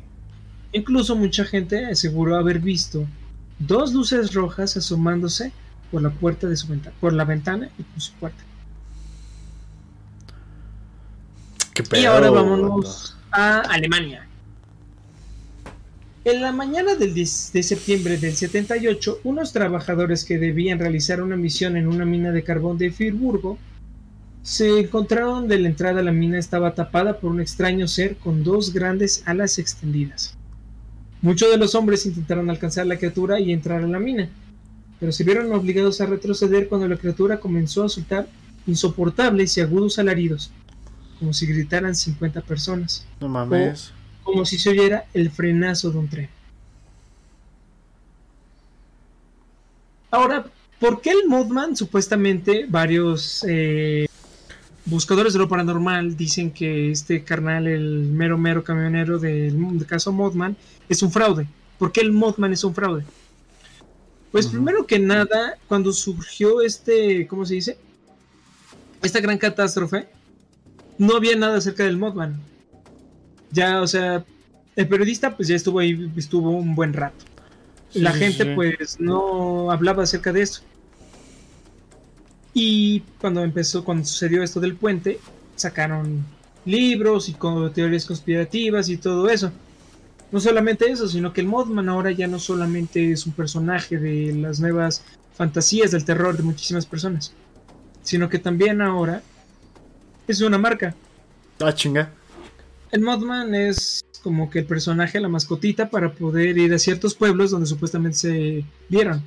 Se hicieron una estatua que es uno de los lugares turísticos más famosos de la zona, hoteles, playeras, restaurantes, todo Ajá. dedicado al Mothman. Ah, qué chido. O sea que. Ah, sí, sí, sí. Exacto, y lo único que se dice es que este vato, John, no sé qué, John Miller, no recuerdo. Este vato lo que hizo fue lucrar con esa historia que él mismo inventó. Es lo que se dice, que no tiene una coherencia. Pero ¿por qué creo que el Mothman es verdad? Primero que nada, realmente hay, ¿cómo se dice? Datos. Hay realmente eh, periódicos, revistas desde la primera vez que se vio el Mothman. No mames. Y como ya habíamos dicho, no es el único lugar en donde se ve. Y la histeria, o sea, ya habíamos hablado acerca de los pensamientos y todo eso, ¿no? Que cuando si piensas en una sola cosa puede que la ves en todas partes y todo eso. Que nuestros pensamientos son uno, al parecer, en el mundo. No aplica mucho en esto, porque el Mothman no se conocía en ese entonces. Y solamente se veía en lugares donde realmente sucedía, iba a suceder algo catastrófico. Ok. O sea, donde, donde estuviera iba a suceder algo culeísimo, pues. Exacto, ya habíamos dicho Ajá. que momentos antes de- en, un, en un episodio anterior de los tulpas, que momentos antes de una catástrofe la gente empieza como que a tener esta especie de pensamiento colectivo que es lo que aviva momentos antes la precaución de que oigan algo va a suceder. Hablando hablando de, de ese tipo de eventos, no me acuerdo en qué, creo que fue en China o en, en, la- o en Asia, donde todos los perros empezaron a ladear y al día siguiente no me acuerdo si fue un tsunami o un terremoto que fue el más culero de todos. Y fue y Fue- supuestamente avisaron los perros. Fue en Japón, ¿no? Fue en el tsunami. el Sí, sí, sí, sí, fue, fue, un, fue en, una, en una parte de Asia donde supuestamente pasó. Bueno, o sea, no supuestamente pasó, Pasó. pero, pero decían todos que, que sus perros estaban ladrando muy ojete, ¿cachas? De hecho se dice que también el Mothman estuvo ahí. Dicen que estuvo en ese terremoto y tsunami de Japón, que estuvo en el atentado de las Torres Gemelas, bueno, vol- sobrevolando el Pentágono, y así, supuestamente en varios. Ah, Pero el, Pentágono nos esconde cosas. Eh, es- ahí ellos tienen mi historial. Sí, sí, sí. Mi historial de, internet. No No, no es cierto, cierto. bebé. Ajá. Pero, eh, pues, bueno, como ya hemos dicho, ¿no? La historia, o sea, como que ya se sabe que se va a suceder algo intenso, pero momentos antes. Y por eso, y incluso momentos antes de hacer eso, llegan a suceder momentos paranormales, o sucesos paranormales. Pues el Mothman aparece momentos antes de todo eso, meses atrás. Y ahí, por eso puede que sea real, y no solamente eso, sino que aparece en muchos lugares del mundo. No se limita, como en las películas, solamente a Estados Unidos o a Inglaterra, lugares primermundistas. en las películas donde Estados Unidos es el único país del, del mundo. Exacto. Sí, sí, sí. O en los animes que solamente Japón es el mundo. No. Apareció en México, Alemania, también Estados Unidos, China, Es eh, internacional, mi pana. Santiago, Chile, eh, Chernobyl, Ah, Inglaterra. Japón, apareció en varios lugares. Si es cierto o no, no cabe duda que pues, el avistamiento de esta criatura es simplemente un misterio. No se sabe qué es. Lo que realmente es, sí se sabe es que los predice. Bueno, yo siento, Ajá. personal, yo siento que él los predice, no los provoca. Pero pues está en el momento, ¿no? ¿Sabes? Exacto, él está en el momento, es una especie de mal augurio. Así que gente, si ven una madre de esas, mm, salgan a otro estado, no sé. Váyanse de ahí. Sí, exacto, simplemente el pensar. Ahí, imaginemos tú y yo, Ajá. un chingo de personas, salimos. Sí, es que bueno, imaginemos que yo salgo. Me voy a Metepec para ver a mi chica.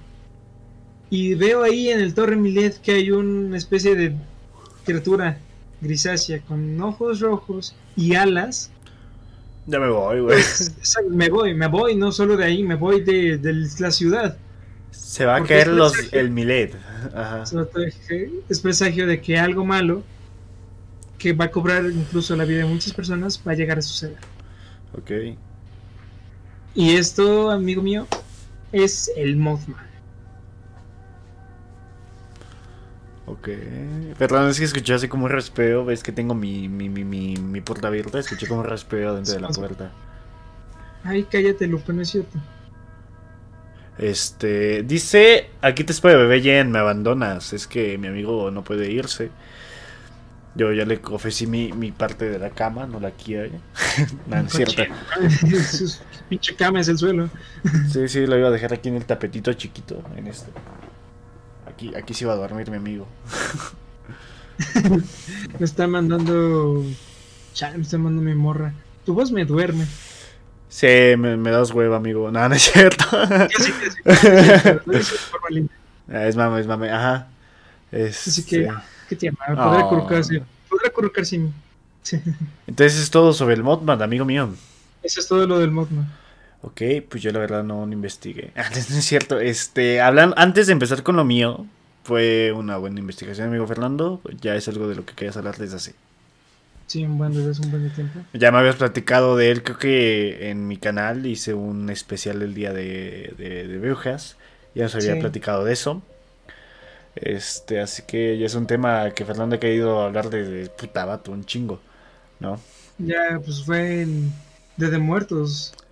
Sí, sí, sí. Y ahí fue cuando vimos también el caso de Josué, de Josué, ajá, pero pues ya pasó mucho tiempo y ese stream ya no existe. una- después de eso vimos una película muy tenebrosa que después este vato no quería intentarlo, pero pues bueno. Sí, sí, no, qué puto culo. bueno, bueno, este, hoy, hoy, este, hoy tuve una pequeña reunión con una tía, un tío y sus hijos. Ahí estuvimos tomando unas cervecitas, este, platicando. Y les platiqué que tenía un podcast. Y mi tía, que te, o sea, fue la tía que te, no sé si, o sea, sí comenté de esto alguna vez. Este, a los, este, y ella me había platicado que una vez vio duendes abajo de un árbol, así bailando. Y yo le, y yo le estaba platicando, no, es que los duendes esto, esto, esto. Sí. Y dije, no, yo tengo un podcast y le platiqué de leyendas y todo ese tipo de mamadas. Y, y ella vive en, Ochu- en Ocoyacac. Y ella me Oh. dijo, oye, ya platicaste de brujas. Y le digo, platicamos de ellas en el primer capítulo. no queremos recordar ese. Ajá, en el capítulo que no existe porque no, no se grabó. Me dice, ah, ya, y me dice, es que yo tuve una tía que se quedó parapléjica. O sea, y yo me acuerdo, o sea, ella me dice, es que yo me acuerdo que la ponen en el sol y estaba así básicamente, o sea, se quedaba así en el sol y no hablaba y se quedaba así, güey. A la bestia. Hasta que una vez fueron con un curandero y dice que, que, la, que la habían embrujado, ¿no? Y, y le dije, no, pues ¿qué podemos hacer? Le dijo, vayan a vayan al panteón a tal lado y, y caven. Y cavaron y, y encontraron... Ya, ya, ya, ya, ya mamó. no, no, no. Este, caben, este, y encontraron una foto de ella. Y dice que, que, que la quitaron, güey, la, pues, o sea, que la enterraron en el panteón. ¿no? Que la quitaron y que santo remedio, que, que ya, ya, ya, ya días después ya hace, sí, sí, por- así, así me lo contó, así como te lo sé, me lo contó. Güey, lo acabo de escuchar hace dos, tres horas. ¿Y dónde lo enterraron? O, bueno, más En bien, el panteón, en una parte del panteón, o sea, no me dijo Sí, exactamente dónde. ¿Cómo, supieron, cómo supieron exactamente dónde? ¿Por qué? Porque el güey este les dijo, "Ay, vayan a ese lado, güey. Sí, sí, sí. Oye, este güey, seguro, él fue el que dice, voy a meter la foto de esta morra y después, unos meses después, va a venir Stonks. Ándale, no, pero sí dice que ya después de unos días ya, se podía mover, güey, todo chido. Este, y me platicó Tea, que hay una mm, cueva en Ocoyoacac, Ocoyoacac es un estado que está cerca de, de Lerma. Ajá. Bueno, un estado, es un, es un, es un, puta madre, ¿cómo se llama? Un pueblillo. no, es, Sí, conozco Coyacac. ah, de ahí viene mi tía. No, no, mi tía Magda, mi, mi tía, mi otra tía, No, la, no, de parte de, tía Magda, de parte de familia. viene- No, Tita Magda viene en el cielo, es un amor de persona. Sí, sí, básicamente. A veces. Tiene su cara. bueno, conmigo. Bueno, este. Y ella me platica que ahí tienen una, una cueva, güey, donde quien entre ya no sale. La cueva del diablo, ¿no? Supuestamente. Bueno, nosotros tenemos nuestra cueva del diablo aquí de Metepec, pero ella dice que, o sea, no, no, no tiene nombre, nada. Me dijo, es que es una cueva donde literalmente el que entre ya no sale. Lo que dicen es que al momento en que tú entres, este, hay, o sea, hay alguien que te, que te va metiendo más y más, ¿sabes? Y que nadie ha salido de esa puta cueva. Yo había escuchado de esa cueva, mi jefa me contaba, ella de hecho ella es la que me metió a este tipo de temas, porque sí me interesa mucho. Mientras estábamos escuchando la mano peluda, pasamos por Coyacac, por Coyacac de hecho. Ujú. Y me dice, ¿sabías de que aquí hay una especie de cueva? Y dice, Ujú. como, ¿cómo que una especie de cueva? ¿Hay varias especies? Yo, no, mira. Esta cueva supuestamente dicen que es lo mismo que me dijiste, que cualquiera que entra, aunque sea un poco, ya no vuelve a salir. Sí, sí, dice que ya, ya no salen, ajá. Y se dice que en las noches, en algunas noches, no solamente se puede llegar a ver rituales o personas con una especie de cosas negras ahí tapándose que entran, sino No. que algunas noches se dice Que hay una especie de luz que sale de esa cueva, como si estuviera incendiando por dentro. Ajá. Y pues nada más eso, que supuestamente hay una luz, que algo está incendiando ahí dentro. Ver, Y no es solamente una vez al año. Sí, claro, claro. Es que los perros de las calles están la de bien una ojeta así todos, todos, todos. Ajá. Viene por ti, perro. Sí, ya, ya. Un, Muerte dos. Este. Freddy, es- Y tres, cuatro, Sí, sí. O Malcolm te vaya encuadrado. Bueno, ese es otro. Este, sí, güey, me platicó eso y fue como de verga, vatos. Y ella, ella cuando iba a su universidad, ella, pues no tenía quien la llevara, se iba, se iba, se iba a pie y se iba en la mañana y ella siempre pasaba por vías del tren. O sea, esta, esta no me la había contado, pero esta me la acabo de contar hoy. O sea, una de ellas es que veía así como, pues, bolitas de fuego así, pues, danzando, ¿no? Y decía que eran brujas. Y, y esta me la contó y me dice, es que yo, yo una vez vi, este, pues, cosas, o sea, vi, vi, vi en las, vi en las vías del tren, así como, como si fuese un ritual, ceniza, este, cabellos, fotos, sí, sí, sí, sí, sí. Yo de a la verga, vato. No manches, yo de hecho no recuerdo quién. Eh, pues la innombrable, para ti y para mí. ¿Cuál de Eh, todas? Recuerdo que eh, la que te juzgó malmente y que hizo que nos peleáramos. ¡Ah! Ok. Supuestamente eh, Yo pensé, que, yo pensé que la mía. No, ella. También es innombrable, pero pues. ¿Quién? Espero no ¿Qué- hables con ella, hijo de perra. bueno, No, no, no, no, no, no, ¿cómo crees? No. ok. Eh, no, lo que sucedió fue. Ella me contó que estaba. que se sentía mal. Que hubo un momento en el cual llegó a sentirse muy mal, que estaba sintiendo realmente rara. Unos animales suyos empezaron a morirse. Eh, cuando, cuando quería cocinar unos huevitos revueltos, la yema salía como que parte podrida y parte con sangre. Y supuestamente como que ella tiene una especie de don, eso yo no sé, pero que sí llegó a sentir una especie de peso enorme, frío, y llegó a escuchar que alguien le, le susurraba en el oído. Supuestamente. No Eso que se mames. eso que muchísimas cosas. De hecho, ahorita que lo pienso, podríamos volver a abarcar el tema de brujas, pero ahora sí bien, bien, bien. Sí, sí, yo creo que sí, porque ese capítulo fue muy sacado al chile. Che, la verdad sí fue nuestro primer capítulo, perdónenos. No, Sí, sí. nuestro primer capítulo fue Duendes, es el... Ese, ese es el original, el, el chingón, el otro es mierda. el martes Pero- a lo mejor hablamos de ello y el domingo hablamos sobre leyendas. A lo mejor, pero de hecho realmente sí me gustaría saber qué es lo que quiere el público, porque sí necesitamos varios temas. Ok, este, vamos a hacer una encuesta en Instagram, metemos, este, o sea, lo que salga primero, si sale brujas, pues brujas, y al siguiente dejamos, este, leyendas, y si sale leyendas, hacemos leyendas, y Ah, exacto, brujas. leyendas. Ajá, todavía nos Mm. quedan muchas. Todavía fal- Yo falta la parte el 2. día de hoy quería como que, como yo estoy entrando a clases, quería investigar un poquito más. Y encontré mucho de vampiros. Ay, puto. También puedes hablar de vampiros. Buena Sí, rola, ¿eh? amigo. Y no solo lo que pensamos. Ni yo sabía, ¿eh? Pero a ver, que bueno, no sé si hay uno que otro comentario ahí que digan, no, no, hablen de esto, hablen de esto. No, no, no, no, aquí, aquí no se pelean por, por el tema que hablemos. Sí, sí, chale, son bien poquitos, pero se les quiere. Sí, sí, lo- los cinco que son los amamos, gente. Ujú. Aunque en un año sean cinco igual, esos cinco les vamos a dedicar a este tipo de proyecto. En efecto, amigos. Pero bueno, mi gente, eh, no quieren escuchar el tema de Arturo porque Chile yo sí. Ah, se me olvidó. este. Pues bueno, este, básicamente esas fueron las historias de hoy. Fueron contadas pues, por parte de mi familia. Espero les hayan gustado y yo me despido. Adiós. Ah, no, no es cierto. Este, ¿Alguna vez has, has escuchado de, de- de la gente gigante? De, de los gigantes. Sí, de hecho sí, la primera vez que me metí pues, a mi religión me dijeron acerca de, de, de- de gigantes, que los gigantes llegaron a ocupar la tierra. Sí, sí, Pero en su momento dicen que antes de los, de los humanos llegaban a ocupar la tierra los gigantes. Y los Sí, de gigantes. ¿Mande? De gigantes no sé mucho, lo único que sé de gigantes es de Jack, el cazagigantes, que hay un frijol, lo voy a tirar, hay un huevo, es mío, hay un gigante, se murió. Y es lo que sé. Pues primero empezaré con la parte de la Biblia antes de empezar con qué son. En Génesis, empezamos desde Génesis, desde del principio de todo, en el capítulo 6.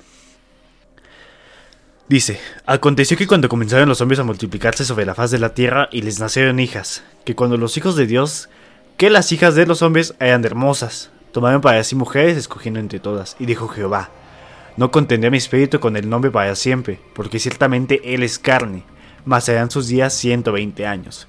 Habían gigantes, en la, habían gigantes en la tierra en aquellos días, y también después de que llegaran los hijos de Dios y las hijas de los hombres, y les engendraron hijos.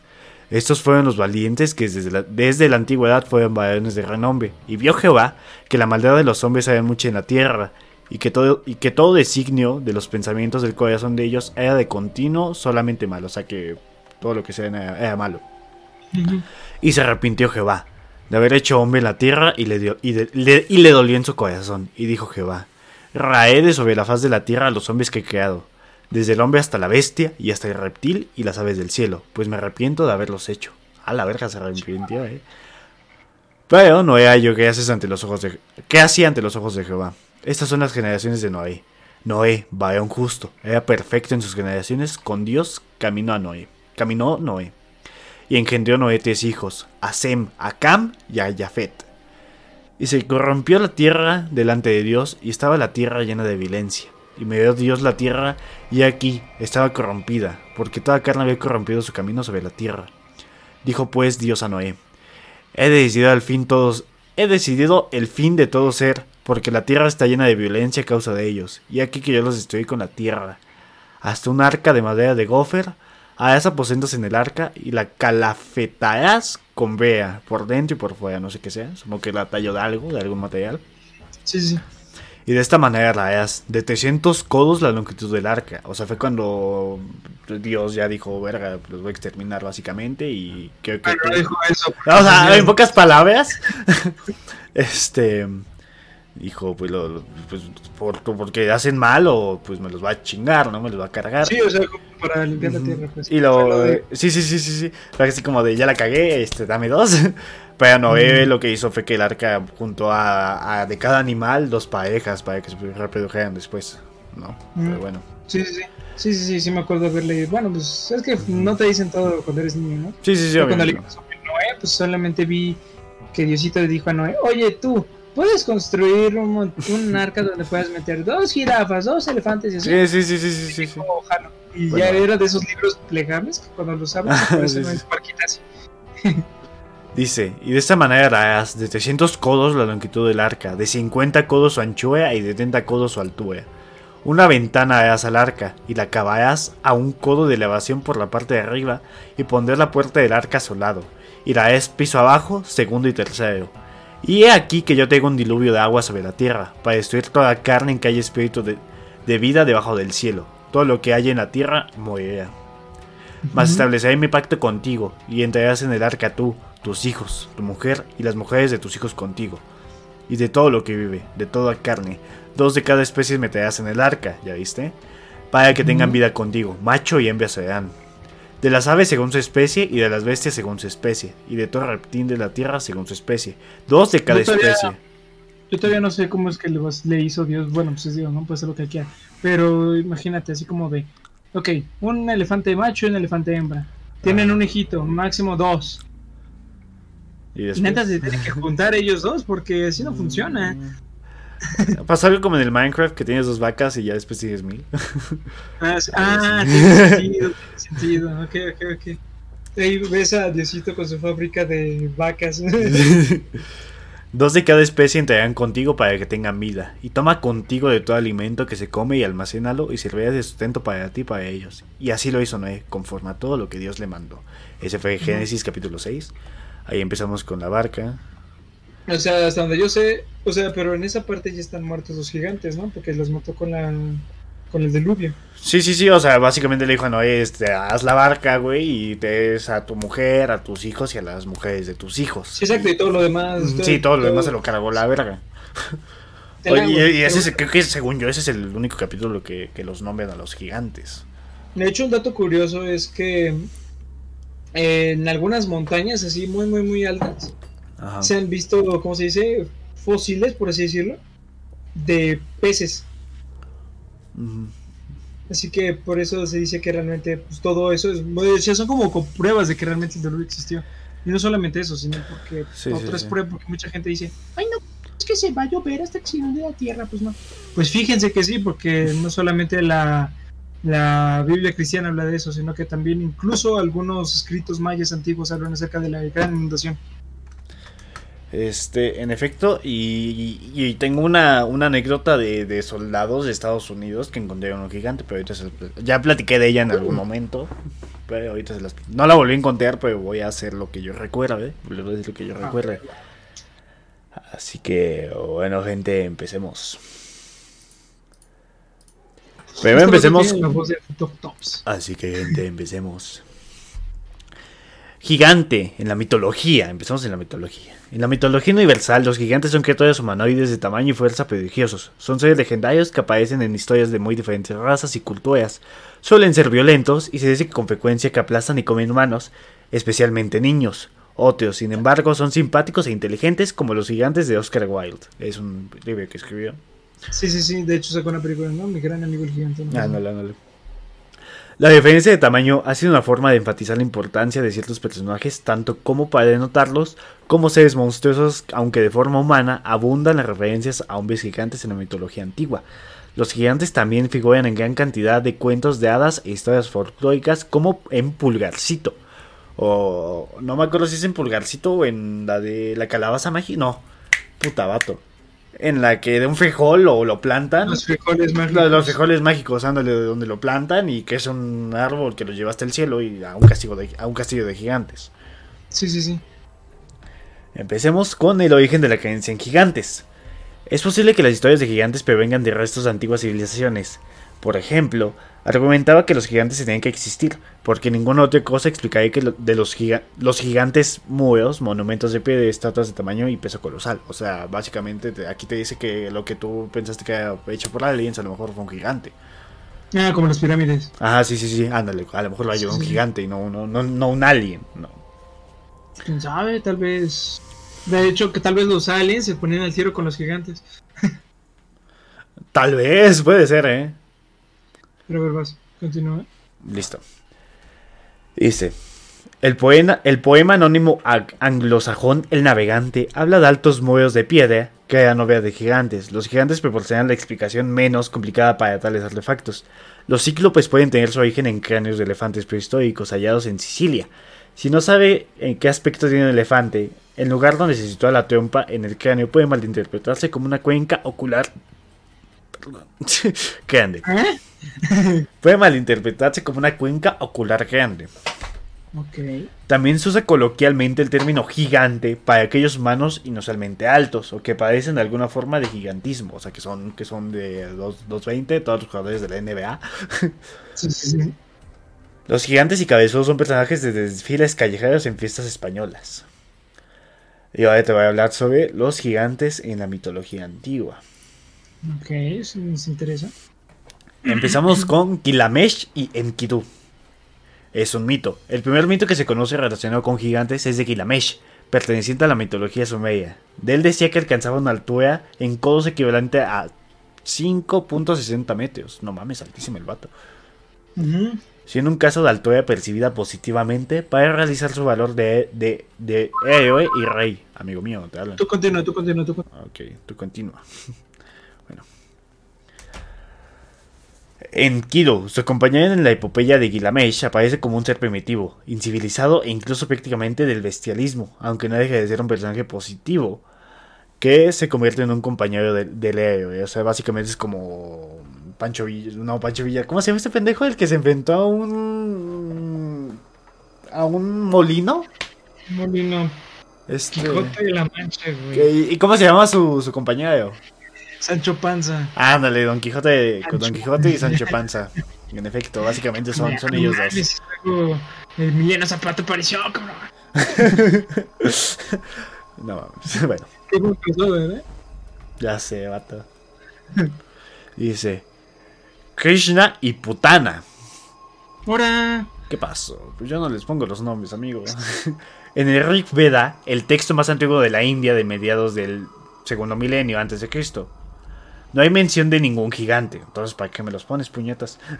recién las leyendas del dios Krishna, que se mencionan por primera vez en Mahabhar- Mahabharata, texto épico religioso del siglo III a.C., aparece la historia de una demonia gigante llamada Putana, que le dio de tomar de su pecho envenenado al bebé Krishna, pero terminó asesinada por este.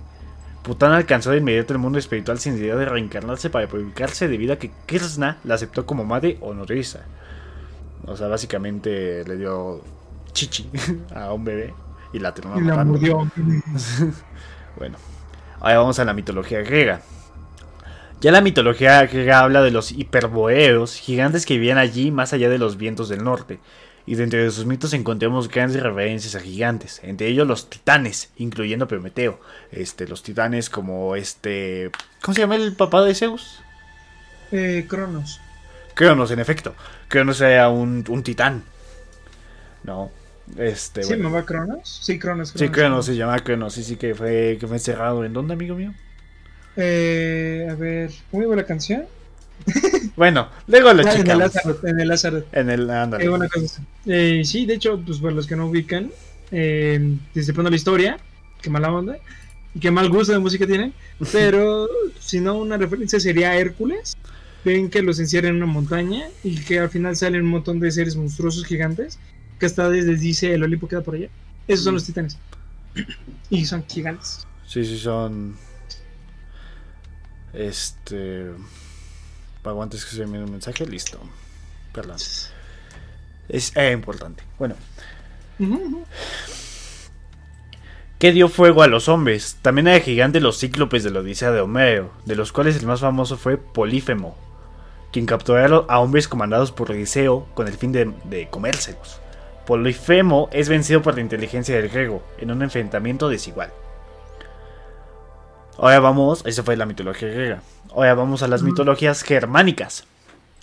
En la mitología nórdica, los gigantes luchan contra los dioses, en particular en las mitologías del norte de Europa derivadas del culto a Odín. Aparecen los gigantes de hielo, en la lucha contra los Aesir. Los propios Aesir derivan de la unión de la giganta bestia y del dios Bor. Y en la apocalíptica batalla del, final de Ragnarok, Ragnarok es un apocalipsis de los... Sí, es el fin de Asgard. El fin de Asgard, en efecto. De los gigantes de hielo asaltarán Asgard, hogar de los dioses, y provocarán el fin del mundo en la forma más elaborada de esta metodología recogida en el prosa y poesía de Eda. La Eda, la Eda y la Odisea, me suena, creo que es como una canción, ¿no? ¿Es un poema? ¿El que no, la Eda y la Odisea eran libros escritos por Homero? Ah, sí, cierto. No, ese es la Ileada y la Odisea, ¿no? Bueno, la Eda es como que otro tipo de, de libro. Nada, quién sabe. Tal vez es un periódico. los gigantes son el origen de la mayoría de los monstruos de la mitología nórdica. Por ejemplo, el lobo, el lobo Fenrir. Aunque en ocasiones se relacionan en forma más amigable con los haces. El padre de los Jotuns fue Ymir, el primer ser viviente que existió de acuerdo con el mito de la creación de la mitología nórdica. Los demás gigantes nacieron de su sudor. okay. ¿Soy el único que está pensando en Marvel? Tal vez.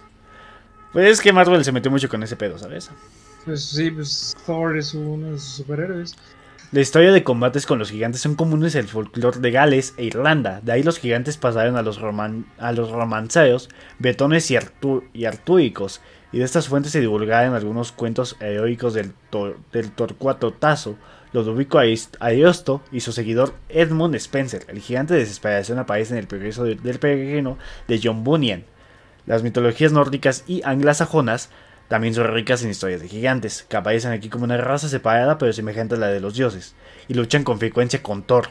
Los ogros y los teoles son criaturas humanoides semejantes a los gigantes, que también aparecen en el folclore de varias regiones europeas.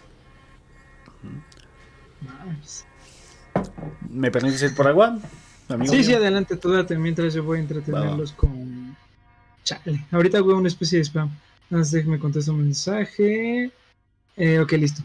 Pues no sé, mientras en lo que llega Arturo, recuerden gente que ustedes nos pueden mandar cualquier tipo de anécdota, ustedes lo que ustedes quieran, si ustedes han visto una cosa rara, una cosa paranormal, lo que ustedes quieran, mándalos no a nuestro correo, que creo que está acá, no sé si Arturo, bueno, pues está ahí se fue, está aquí abajito, que es Geratlas te escucha, arroba hotmail creo, punto com. Y si no, pues si no, ya son chavos y no quieren usar correo, pues igual tenemos Instagram pueden mandarnos mensajes directos desde ahí, también un saludo, lo que sea. Eh, también por Messenger, ya tenemos Facebook, ya casi nadie lo usa, pero si lo usan, mándanos anécdotas desde ahí, envíenos videos, fotos de lo que ustedes pues tengan, alguna leyenda que ustedes conozcan, simplemente para hacer más vivo este contenido. Y si a ustedes les gusta pues lo que nosotros hacemos o saben que tenemos potencial, pues igual apóyanos compartiendo con cualquier otra persona que les que piensen que les va a interesar. Y si no pues igual un poco de spam nos ayuda nos ayuda muchísimo. En efecto gente este este ya dije lo del correo ya dije lo de las redes sociales este hablando de, de, lo de la camioneta que va a salir no lo he hecho porque no, no he encontrado esta semana ninguna papelería veo literal o sea la que tengo enfrente abrió pero cuando ya iba a salir cerraba ya como de Pero bueno. Mientras un, una especie de boceto, agarras una cartulina con un plumón necratlas. Es que no tengo, no tengo ninguna cartulina, ese es el pedo. Ah, Pero bueno. A ver, continúa. Sigamos con la cultura hebrea. La Biblia hebrea recoge la existencia de raza de gigantes llamada Nefilim.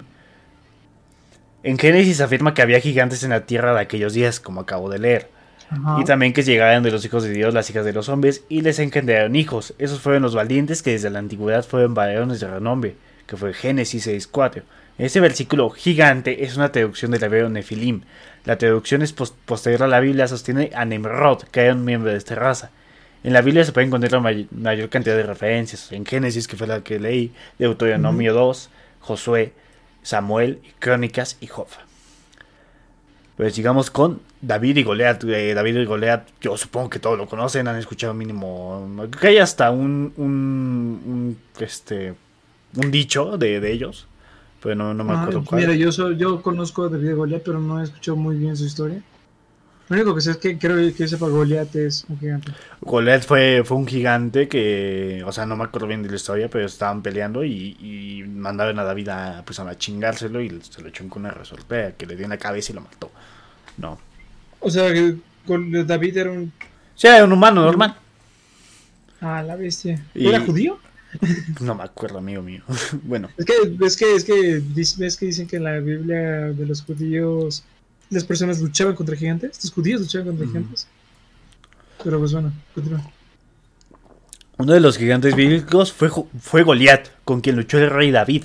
En los mitos hebreos se cuenta la historia de Goliat, el último descendiente de los Nefilim, o sea, él fue el último gigante. Una raza híbrida de, de los hijos de Dios y las hijas de los hombres, según el Antiguo Testamento. Se derrota en manos de la onda del, del, pan- del pastor David. Fue, además, una liberación para el pueblo judío. Una, ah, sí, fue judío.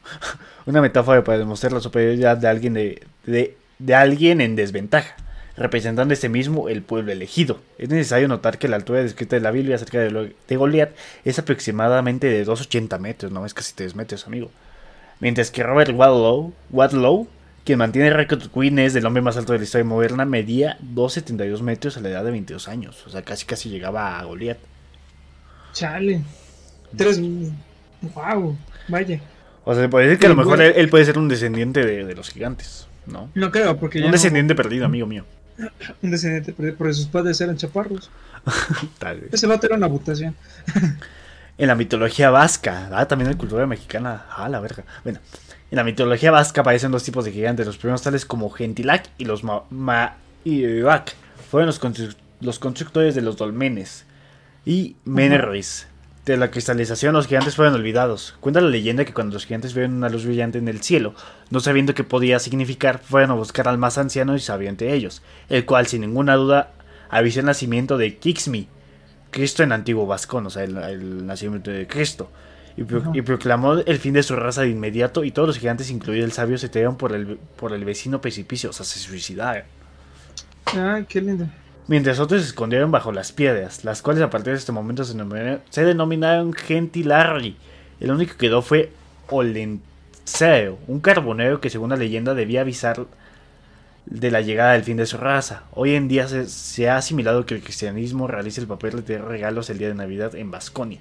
Los Gentilac parecen representar al propio pueblo vasco, pero cristiano montañas por excelencia. En la cultura mexicana, en el libro titulado Historia verdadera de la conquista de la Nueva España, escrita por Bernal Díaz del Castillo, se encuentra este pasaje que hace alusión a supuestos gigantes que habitaban las tierras indígenas mexicanas, que dice, y como nuestro capitán y todos nosotros estábamos ya informados de que de todo lo que decían aquellos caciques, estorbó la plática, no, estorbó, no, soy pendejo, perdón, Sí, este- estorbó la plática y metiólos en, es que como tengo la pantalla y se ve muy chiquito, ah, sí, sí. Y en otra más honda. Y fue como ellos habían venido a poblar aquella tierra. Eh, de qué partes vinieron, qué tan diferentes y enemigos eran de los mexicanos, siendo tan cerca unas tierras de otras. Y dijeron que les habían dicho sus antecesores que en los tiempos pasados que había allí entre ellos poblados, hombres y mujeres muy altos de cuerpo y de grandes huesos, que porque eran muy malos y de malas maneras, que los mataron peleando entre ellos, y otros que quedaban, y los que quedaban se, pues, e- F, ¿no? Se murieron. Sí, Simón. Eh, para que viésemos qué tamaños de altos cuerpos tenían, que dejaron un hueso o se encargaron de uno de ellos, y era muy grueso el altura el tamaño como un hombre de razonable estatura, y aquel zancarrón era de- desde la rodilla a la cadera, yo me medí con él y tenía tan gran altor como yo, puesto que yo, puesto que yo soy razonable de cuerpo, y, ot- y dejaron otros pedazos de huesos como el primero más, estaban ya comidos y desechos de la tierra, y todos nos espantamos de ver aquellos güeyes altos, y tuvimos por cierto haber habido gigantes en esta tierra, y nuestro capitán Cortés nos dijo que sería bien enviar aquel gran hueso a la Castilla, para que lo viese su majestad. Y así le enviamos con los primeros procuradores que fueron. O sea, básicamente le enviaron un hueso a Cortés. Qué desgraciado. ¿Y dónde está ese hueso? Pues con la, con la anterior reina. Allá donde, donde está la reina. La bóveda de la reina. utilice el polvo de hueso para exfoliarse hacerse más joven. Tal vez. Sí, me da miedo mujer, pero bueno. Es- Bueno, está re. Bueno, las características de un gigante. Es grande. Es grande, ya, se acabó. Vámonos. bueno, el principal rasgo de un gigante obviamente es su tamaño. Es verdaderamente, pues varía, como en el tamaño de un humano. Se pueden encontrar ejemplares de unos 4 metros, los más comunes, y algunos extraordinarios que pueden rozar el centar de metros, o sea, casi 100 metros. Wow. Los gigantes terrestres poseen una inteligencia bastante limitada, aunque tampoco necesitan más. Confían en la fuerza para resolver los problemas. O sea, son como cuando te, cuando te chocan, güey, es como de, pues qué puto, ¿no? Sí, sí, sí. Básicamente Sí, como- con putazos se arreglan todo, ¿no? Sí, sí, sí. Es lo único que me viene a la cabeza es Attack on Titan y ya. No, no piensan, simplemente destruyen cosas. Nunca la he visto. Y hablando de, de series de películas, la película que les recomendamos ver este, esta semana es la del hombre polilla. Véanla, no la he visto, así que yo me voy a dar un tiempo para verla, a ver qué tal está. pero está el actor de Hachiko, así que debe estar bueno. Sí, sí, está, si está ese güey es una verga. Exacto, es un amor. bueno, Y de hecho, pues, yo le dijo que iba a hablar de eso de su proyecto de inglés. Hazlo, te van a poner un 10. sí, es sin Y pedos. como tu fuente de información. en tu Por bibliografía. unas. Bueno, son seres, son seres solitarios, pero se unen a las cacerías y los saqueos. Las leyendas cuentan que se alimentan de rocas, árboles, animales y personas, sobre todo de niños. Se comen niños. Prefieren las luchas cuerpo a cuerpo y confían en su fuerza para aplastar, barrer y arrollar. De ahí su arma preferida es el garrote o sus propios brazos. Sin embargo, su habilidad para lanzarles de par rocas los convierte en criaturas muy peligrosas en la distancia. O sea, son peligrosas tanto a cuerpo a cuerpo como a distancia, amigo. Mames. No, pues son gigantes. Pues sí. ¿Cómo no van a ser peligrosos? O sea, Imagínate todos chiquitos nosotros de unos 74 con tres madres. Ya sé. Dar muerte a un gigante es una tarea realmente complicada. Se dice que la única forma de acabar con ellos es cortándole las cabezas, la cabeza. Pero, si bien ese método es infalible, no es el único. Un buen golpe es el rayo con el que lanzó David a Goliat. Como una roca. La- En la cabeza, ajá. Puede ser de lo más efectivo, aunque muy difícil de conseguir. Lo más, lo más efectivo es debilitar primero la gruesa piel del gigante con ácido o fuego, e infligir entonces una herida mortal. ¿Qué Pues, salvajes? Sí, güey, ya sé. No, no, o sea, en serio, ¿no hay- nadie ha intentado dialogar con ellos? No. Sea, así como de, a ver, carnal, sé que no, te sirve muy bien el coco, pero yo no ser enemigo, algo así. Yo no será enemigo. Bueno, La- ah, pues sí, Termina. más probable. Bueno, tipos de gigantes. Hay dos grandes grupos de gigantes, los que fueron desterrados de la tierra y se han convertido en malvados y crueles seres en busca de destrucción, y los que permanecieron en el cielo, llevando una vida ordenada y dedicada al bien. Entre los gigantes terrestres encontramos a los gigantes de las colinas, criaturas de unos 3 metros, con gruesa piel y denso pelaje que les hace más parecido a un simio que a un humano. Los gigantes de piedra, humanoides de piel grisácea que se funde con la roca de las colinas, por lo que pasan desapercibidos en este hábitat. Y los gigantes de fuego, los más, los más temibles de este grupo. Su piel es gruesa, capa de carbón y son inmunes al fuego. Así su pelo rojo suele arder en llamas. Entre los gigantes celestiales encontramos a los gigantes de las nubes, enormes figuras de piel y cabello blanco, excelentes estrategas dotados, además de talento creativo, y los gigantes de la tormenta, que cuentan con habilidades para controlar el clima y el agua, además de ser capaces de levitar.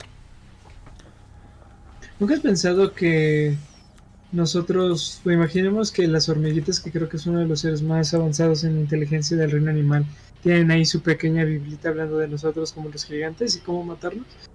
Tal vez. Así como de hay varios tipos. El mi rey idolatrado. El cholo peligroso. no Un sé. cholo peligroso. El streamer sin trabajo. Jaja, sí soy. Pero bueno, gente, con esto acabamos los temas de los gigantes. La verdad es un tema muy interesante. Apareció en la Biblia. Este, así que existieron, gente. Bueno, si que es en la Biblia existieron, y si no, pues como decimos. Exacto. Yo sí creo así que para mí existieron.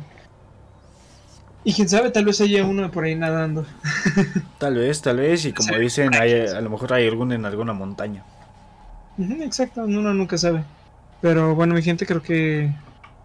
Con esto el acabamos el tema, el tema de, de esta de este dominguito, de esta Semana Santa, que hoy acaba justamente. Muy Maldito buen sea. episodio. Mañana Mañana prometo subir algunos temas. Si ustedes eligen de cuál quieren hablar y esta vez sí participen, por favor. Vamos a, vamos a hablar de Leyendas Mexicanas parte 2. O sea, se va a subir Leyendas Mexicana parte 2. ¿Y cuál otro habíamos dicho, amigo Fernando? ¿Vampiros? Y brujas, ¿no? Algo así. Brujas, vampiros, ahí le vemos, ¿no? Porque luego no queremos regalar con las brujas otra vez. Ok, bueno, vampiros o leyendas mexicanas parte 2, le dejamos el Instagram, eh, nos buscan en Instagram igual que aquí, como Necatlas. Y van y Eh. votan de favor, amigos míos, por favor. Exacto. Si ustedes también tienen un tema de sugerencia, por favor nos lo avisan. Si quieren por inbox. Si no, por. Me voy a dejar al final la opción o alguna sugerencia tuya y que sea pregunta abierta. En efecto, cualquier sugerencia que tengan es bien recibida y depende de quién tenga más votos o de lo que veamos si se interesa, ¿no? Este, pues le vamos a hablar de ella el martesito. Espero que hayan tenido unas excelentes vacaciones, gente. Espero que se haya- la hayan pasado de lo más chingón. Sí, ojalá y hubieran utilizado este tiempo de provecho, no como yo que estuve echado en mi sillón todo el día. Todos los días de esta semana. Espero también hayan aprovechado más el tiempo como yo que me levantaba a la una de la tarde. ¿eh? Ah, yo sí me despertaba temprano para empezar mi día de huevo, como por las 10 de la mañana. Yo a ti, este, humano promedio, ¿cómo estás, Andy? Bienvenido y pues adiós, básicamente. Este, y Sí, como, y como siempre, nos encuentran en Spotify, en YouTube, aquí en Twitch. eh, y nos pueden mandar historias a nuestro correo atlasdescucha.gmail.com, que está acá abajito, a nuestro. Instagram, a nuestro Facebook, o, a- o por señales de humo. Pero- Exacto, por telepatía. Por también Me, me- ¿Cómo era la canción? ¿Me emocionas aunque no me estés tocando? ¿O no? Cosas así. Ok. No la conozco, amigos. No, no, no. Así bueno, que... con eso terminamos el episodio de hoy. Muchísimas gracias por estar con nosotros. Y pues, yo soy Janfar42. Yo fui Arturo de 1976. Nos vemos mañana en mi canal para seguir la, la bonita historia de Ezio Edito. Y bueno, pues ya nosotros. Nosotros bueno, fuimos yo- Necatlas desde el otro lado de la pantalla. Adiós, amigo Fernando, cuídate. Cuídate, muy bonita noche. Es igualmente, hijo. Así que, gente, yo creo que les voy a dejar canción porque siempre piden canción. y nos vemos mañana martes. Estén al pendiente de Instagram, por favor. Así que nos vemos mañana. Muchas gracias a quien se quedó, muchas gracias a quien estuvo aquí. Y muchas gracias a tu papi Camperhack por el follow. Raro nombre, pero pues bueno, me sirve. Así que, pues bueno, gente, cuídense mucho. Yo me, yo me llamo Arturo en 1936 y nos vemos mañanita. No les dejo canción porque tengo que hacer cosas, así que yo creo acabo aquí. Cuídense mucho, chao.